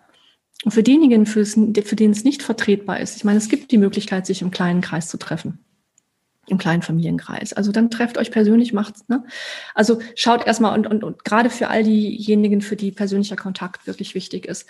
Und dann wäre für mich ein zweiter Tipp, wenn ihr euch mit Menschen zusammentut, tut euch mit Menschen zusammen, die euch nicht die ganze Zeit in diese Stress- und Traumaspirale rein treiben. Also da wäre jetzt mein großer Tipp als, als Traumatherapeutin, muss ich leider sagen, schaut, dass ihr traumasensitiv umgeht mit euren Bekannten. Das heißt, überlegt euch für euer Meeting irgendwas, was ihr gerne miteinander tun möchtet. Das kann zusammen einen Film gucken sein, das kann zusammen Spiele spielen, das kann zusammen euch irgendwas vielleicht online machen, nehmt euch etwas vor, dass ihr nicht nur euch in die Spirale reinredet und in die Problemspirale reinredet. Also gebt euch vielleicht vorher, ich nenne das immer so, zehn Minuten fürs Gnu-Jammern, ja, und dann reihum einer, jeder jammert mal, ne, weil wir sind Herdentiere, wir wollen in die Mitte, wir wollen in den geschützten Bereich zurück, deswegen gibt es diese Gnus, die dann jammern oder machen wir die Türe auf und sagen, ja, ich nehme dich und kuschel dich jetzt mal ein. Das heißt, nehmt euch zehn Minuten Timeboxing. Und jeder sagt mal zwei Minuten, was ihn gerade so annervt und welche Conspiracy-Theorie ihn gerade wieder beschäftigt und was auch immer gerade da ist. Nehmt es, sprecht es aus und dann legt es auf die Seite. Und konzentriert euch darauf, dass ihr euch jetzt gerade habt. Und das ist etwas, was viel zu wenig gepflegt wird, auch in den Unternehmen, auch in den Meetings. Es dreht sich gerade wirklich alles immer nur so auch um diese Frage, wie lösen wir gerade die Probleme? ähm, löst erstmal das wichtigste Problem uns, dass, dass ihr mit euch wieder ankommt und zwar in der Realität ankommt. Und das bedeutet, euch einen Zeitraum zu geben, um wirklich ernsthaft zu überprüfen, ist gerade wirklich Gefahr hier? Oder geht es uns jetzt in dieser Stunde, wo wir hier miteinander ein Skype-Gespräch haben oder per Zoom sprechen, geht es uns da nicht eigentlich auch im Moment ganz gut? Ja, also ist die Gefahr wirklich real oder ist es etwas, was in unserem Kopf passiert? Also immer wieder dieses Abgleichen der Ängste auch. Ist es real? Betrifft es mich gerade wirklich oder ist es eine potenzielle Gefahr? Ne? Und das ist und, und, und uh, Social Distancing in dem Moment verändert es in, in dieses um, ähm, Social Engagement. Und wirkliches echtes Engagement. Das heißt, interessiert euch für den anderen, aber auf eine Art und Weise, dass ihr, dass ihr bei Meetings sage ich immer, wechselt von Meeting in Workshop-Strukturen. Ja, also anstatt euch einfach nur als Familie zu treffen und wieder über Probleme zu reden, macht einen Mini-Workshop. Überlegt euch einen Mini-Design-Sprint miteinander und sagt, hey, wir sind anderthalb Stunden jetzt hier online. Wir wollen dieses kleine Problem lösen. Was können wir alle tun? Werdet kreativ, tut irgendwas. Und geht aus dem Meeting raus und sagt, hey, das haben wir jetzt gelöst. Da haben wir nicht nur drüber gesprochen, sondern wir haben wirklich was umgesetzt und dann probieren wir das aus. Und also ein Stück weit dieses, dieses agilere in, in Schleifen lernen miteinander einfach auch praktizieren und tun. Und das kann man auch machen, wenn man sich privat trifft. Also das sind mal so ganz, ganz wichtige Dinge. Äh, werdet kreativ miteinander. Ja, übernehmt Verantwortung und werdet kreativ. Und, und sagt nicht einfach nur, wenn ein guter Freund sagt, äh, mach doch mal das und das. Ja, ein bisschen probiert, funktioniert nicht. Ich sag, interessant. Unter welchen Umständen wird es denn bei mir funktionieren? Also versucht euch ein bisschen mit so einem Thema wie einer Wunderfrage zu beschäftigen. Da kann man eine total nette Session draus machen. Einfach mal eine Stunde miteinander zusammensitzen und die Wunderfrage beantworten. Wenn ihr morgen aufwachen würdet und euer Problem wäre nicht mehr da und es hätte sich alles zum Guten gewandelt, woran würdet ihr persönlich merken, dass es anders geworden ist? Stellt euch einfach mal so eine Frage und geht kreativ vor. Kennt ja, ihr habt ja vorher auch irgendwie Gesellschaftsspiele vielleicht gemacht. Also ein Stück weit so sowas zu pflegen, kultivieren, ist, glaube ich, jetzt im Moment so eine ganz wichtige Sozialdesign, äh, Social Design Aufgabe. Ja. ja? ja. Und Mhm. ja, vielleicht noch als letztes so dieses ähm, Lockdown. Es ist, ist ein sehr heikles Thema, weil ich einfach wirklich weiß, dass, dass, dass jeder da auch natürlich anders mit umgeht. Und wie gelingt mir das? Ich nehme es ehrlich gesagt einfach nicht so persönlich. Das ist noch eine andere Geschichte, die mir sehr hilft. Und es gelingt mir dadurch, dass ich jeden Morgen aufwache und weiß, was ich tun kann.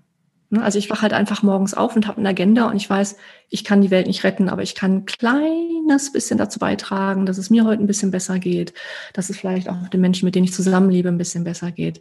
Und ich gucke jeden Morgen auf meine Agenda und sage, ich nehme es gerade mal nicht persönlich, dass mhm. dieser Virus da ist oder dass wir jetzt gerade diesen Lockdown haben. Und ich gucke, was, was kann ich jetzt da für mich Bestes draus machen.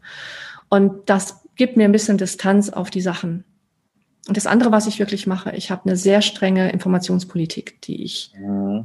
äh, empfehle. Das heißt, ich gehe maximal einmal die Woche hin und nehme mir eine Stunde Zeit, gehe über die wichtigsten seriösen Kanäle und informiere mich über das, was ich wissen muss, was für mich als Bürger sozial wichtig ist zum Lockdown. Und dann schalte ich ab und beschäftige mich in den anderen Stunden mit Dingen, die etwas damit zu tun haben, dass es ein Leben nach dem Lockdown geben wird, dass es ein Leben nach Corona geben wird. Sicherlich vielleicht mit weiteren, also es gab vorher schon Viren, es gab nachher Viren. Das heißt, ich versuche mein Leben weiterzuleben, ja. immer auch mir bewusst zu machen, dass 90 Prozent meines Lebens aus Dingen und aus Zielen und auch aus einer Zukunft getragen ist, die nicht nur von Corona bestimmt ist. Das habe ich gelernt während, meiner Zeit mit, mit der Schilddrüsenerkrankung. Das habe ich einfach gelernt, weil das so, so blöd wie die Ärzte auch waren, weil sie vielleicht nicht entdeckt haben, dass ein Teil von mir nicht funktioniert im wahrsten Sinne des Wortes medizinisch. Sie haben mir immer gesagt, boah, bei dir ist alles in Ordnung. Guck dir deine Blutwerte an. Das ist alles so super. Du bist so wahnsinnig gesund. Ja? Ja. Und ich bin immer in der Gegend rumgelaufen, hatte das Gefühl, ja, ich bin wahnsinnig gesund. Ja, ich habe diese anderen Symptome, aber ich bin ja auch wahnsinnig gesund im Vergleich zu anderen.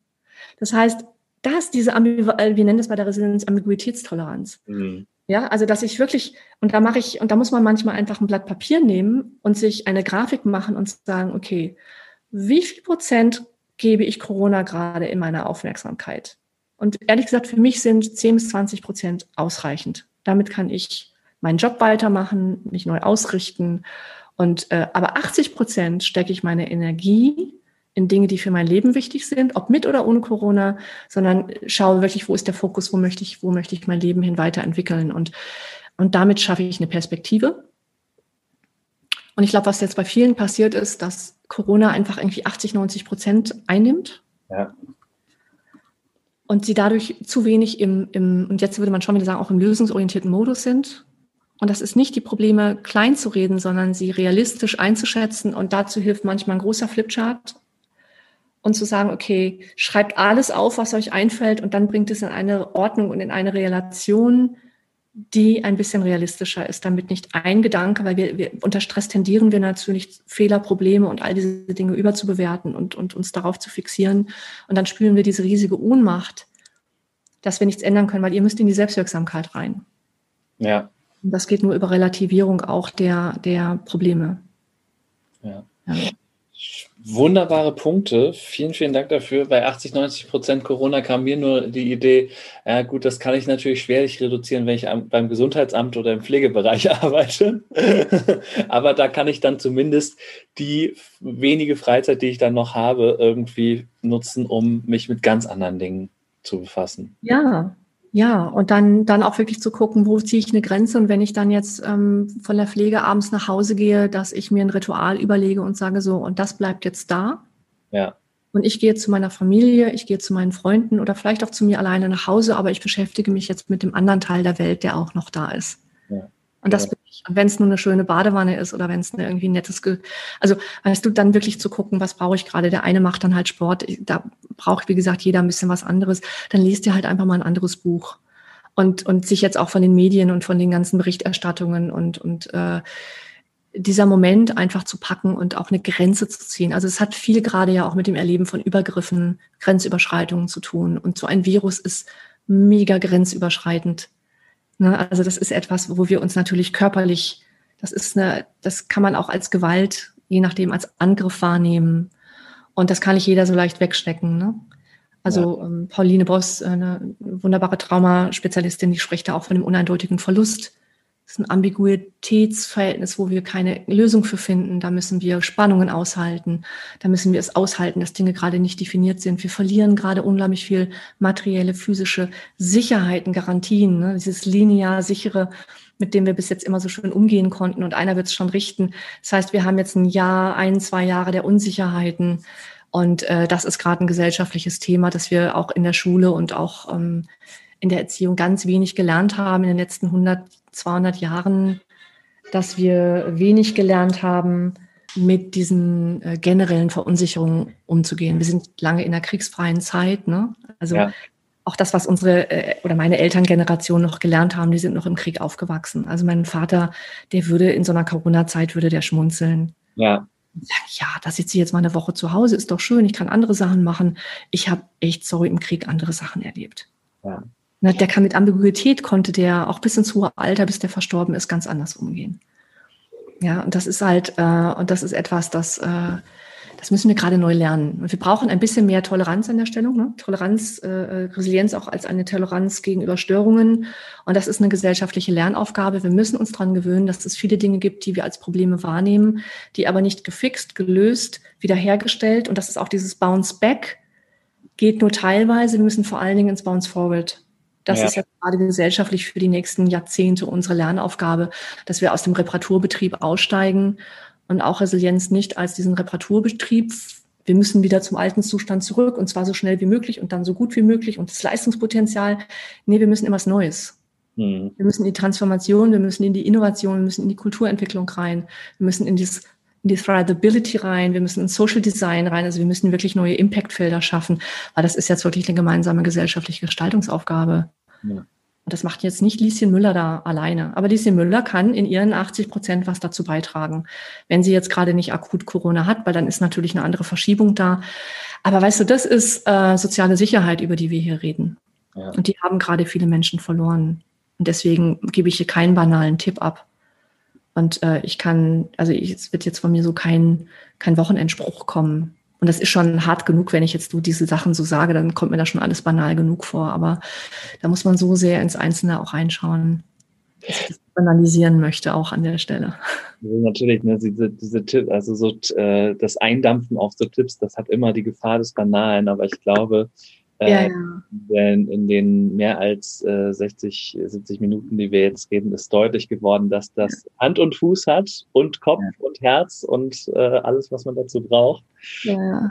Ähm, äh, also ich finde sehr, sehr viel Wertvolles da drin und ähm, kann mich da echt äh, aus, aus vollem Herzen anschließen. Für mich war auch nochmal so dieses, dieses Bild vom, sowohl vom inneren Team als auch vom äußeren Team, wen habe ich da alles irgendwie extrem interessant. Also da, zu, da mal zu gucken, ne, wen habe ich da, wo kann ich ansetzen, um, um das, damit es mir gut geht. Und dann eben auch immer auf die inneren Bedürfnisse hören. Das waren so für mich so die mhm. äh, wichtigen Learnings. Meine obligatorische letzte Frage in diesem mhm. Podcast ist jedes Mal äh, die folgende, nämlich, was willst du der Welt da draußen noch mitteilen? Was ich noch mitteilen möchte. Ach, dass ich dir total danke dafür, dass du diesen Raum zur Verfügung stellst. Das ist für mich wunderbares, mega Social Design und das ist praktische Resilienz. Cool. Räume zur Verfügung stellen, wo man einfach jenseits von, mach jetzt mal so eine Verkaufsveranstaltung für deine Produkte, wirklich über das Thema reden kann. Und wo man nicht in so einem Gefüge ist, wo man so das Gefühl hat, oh Gott, jetzt kommt wieder so ein Verkaufs-Shopping-Kanal, Sender, Podcast. Ja, wo es dann am Ende wieder, das sind die drei Verkaufstipps. Und jetzt buche bitte noch diesen Kurs und so. Dafür danke ich dir sehr herzlich. Ja. Da braucht man mehr davon, finde ich. Sehr, sehr schön. Danke für das äh, Kompliment. Das äh, erhoffe ich mir zumindest auch, ähm, dass da Platz und Raum ist, über diese Themen zu reden. Und ich, mhm. äh, ja, also freue mich da. Ich dann ja auch, das ist eigentlich äh, purer, purer Eigennutz, den ich hier mache, weil ich äh, ja auch immer am, am Lernen bin dabei. Also, ja, und ich, und ich freue mich auch schon sehr, dass ich mich dann äh, mit unserem Resilienz-Podcast demnächst dann ähm, freudvoll bei dir revanchieren darf und freue mich schon. Ah, okay. dann äh, meine ganzen Fragen, die ich jetzt im Hinterkopf alle aufgebaut habe, was mich alles interessiert. Also da werden wir uns sicherlich noch in die, in die umgekehrte Richtung äh, unterhalten, hoffe ich jedenfalls. Sehr, sehr gerne. da bin ich gerne dabei. Der Gegenbesuch ist hiermit versprochen. Sehr schön. Genau. Nee, ähm, ja, dann bleibt mir auch nur noch äh, herzlichen Dank zu sagen, dass du dir die Zeit genommen hast. Ja. Und ähm, ja, freut mich total und äh, unverhofft jetzt zur Gegeneinladung gekommen. Super. ja, und äh, damit verabschiede ich, äh, verabschieden wir uns und ja. Wünschen äh, euch da draußen eine gute Zeit, äh, viel psychische Widerstandskraft, äh, mhm. viel Flexibilität. Körperliche Gesundheit auch. Genau, die muss irgendwie mit dabei sein. Und viele schöne sozial engagierte Momente im Kleinen und vielleicht hoffentlich auch im Großen. Das wäre das, was ich euch wünsche. Und Momente der Sozi und der Sicherheit, dass ihr einfach irgendwo Ruhemomente habt, wo ihr euch entspannen und ausruhen könnt und sicher und wohl und geborgen fühlt. Das wäre mein Wunsch. Mhm. Ja. Auch ohne Klopapier in der Hand. Das wäre noch, das ja, würde. Ja, auch das, auch das. Aber es gibt auch da Schlimmeres, da gibt es auch Möglichkeiten. Und äh, noch gibt's was. Also ich habe also ich muss ja ganz ehrlich sagen, vielleicht noch als kleine Seitenbemerkung, ich bin ja hier wirklich im kleinen Istanbul und als diese Klopapierzeiten waren, ich brauche immer nur einen Weg zu meinem freundlichen türkischen ähm, Händler um die Ecke zu gehen. Die kriegen immer alles organisiert. Du glaubst gar nicht, wie viel Paletten von Klopapier wir hier zur Verfügung hatten in der Zeit. Also wir hatten diesen Mangel hier nie. Also im Supermarkt nebenan war alles leergeräumt, aber mein ähm, freundlicher türkischer Nachbar hat immer palettenweise alles da gehabt, was man braucht. Auch Infektionsmittel, auch Masken sehr frühzeitig. Die zaubern immer irgendwo was her. Alles klar, dann weiß ich, falls es bei mir zu, zu Ende geht äh, mit den Ressourcen, wo ich dann nochmal anklopfe. Global Network, ja. Alles klar. Wunderbar. Vielen Dank euch da draußen. Ein kräftiges Ahoi. Bis bald. Tschüss. Danke. Das war der Fortbilder-Podcast Psychologie trifft. Dein Psychologie-Podcast. Von und mit Stefan Peters. Wenn dir der Podcast gefallen hat, freue ich mich über Likes, Shares und Bewertungen und natürlich freue ich mich auch über Kommentare. Bis zur nächsten Folge. Dein Stefan.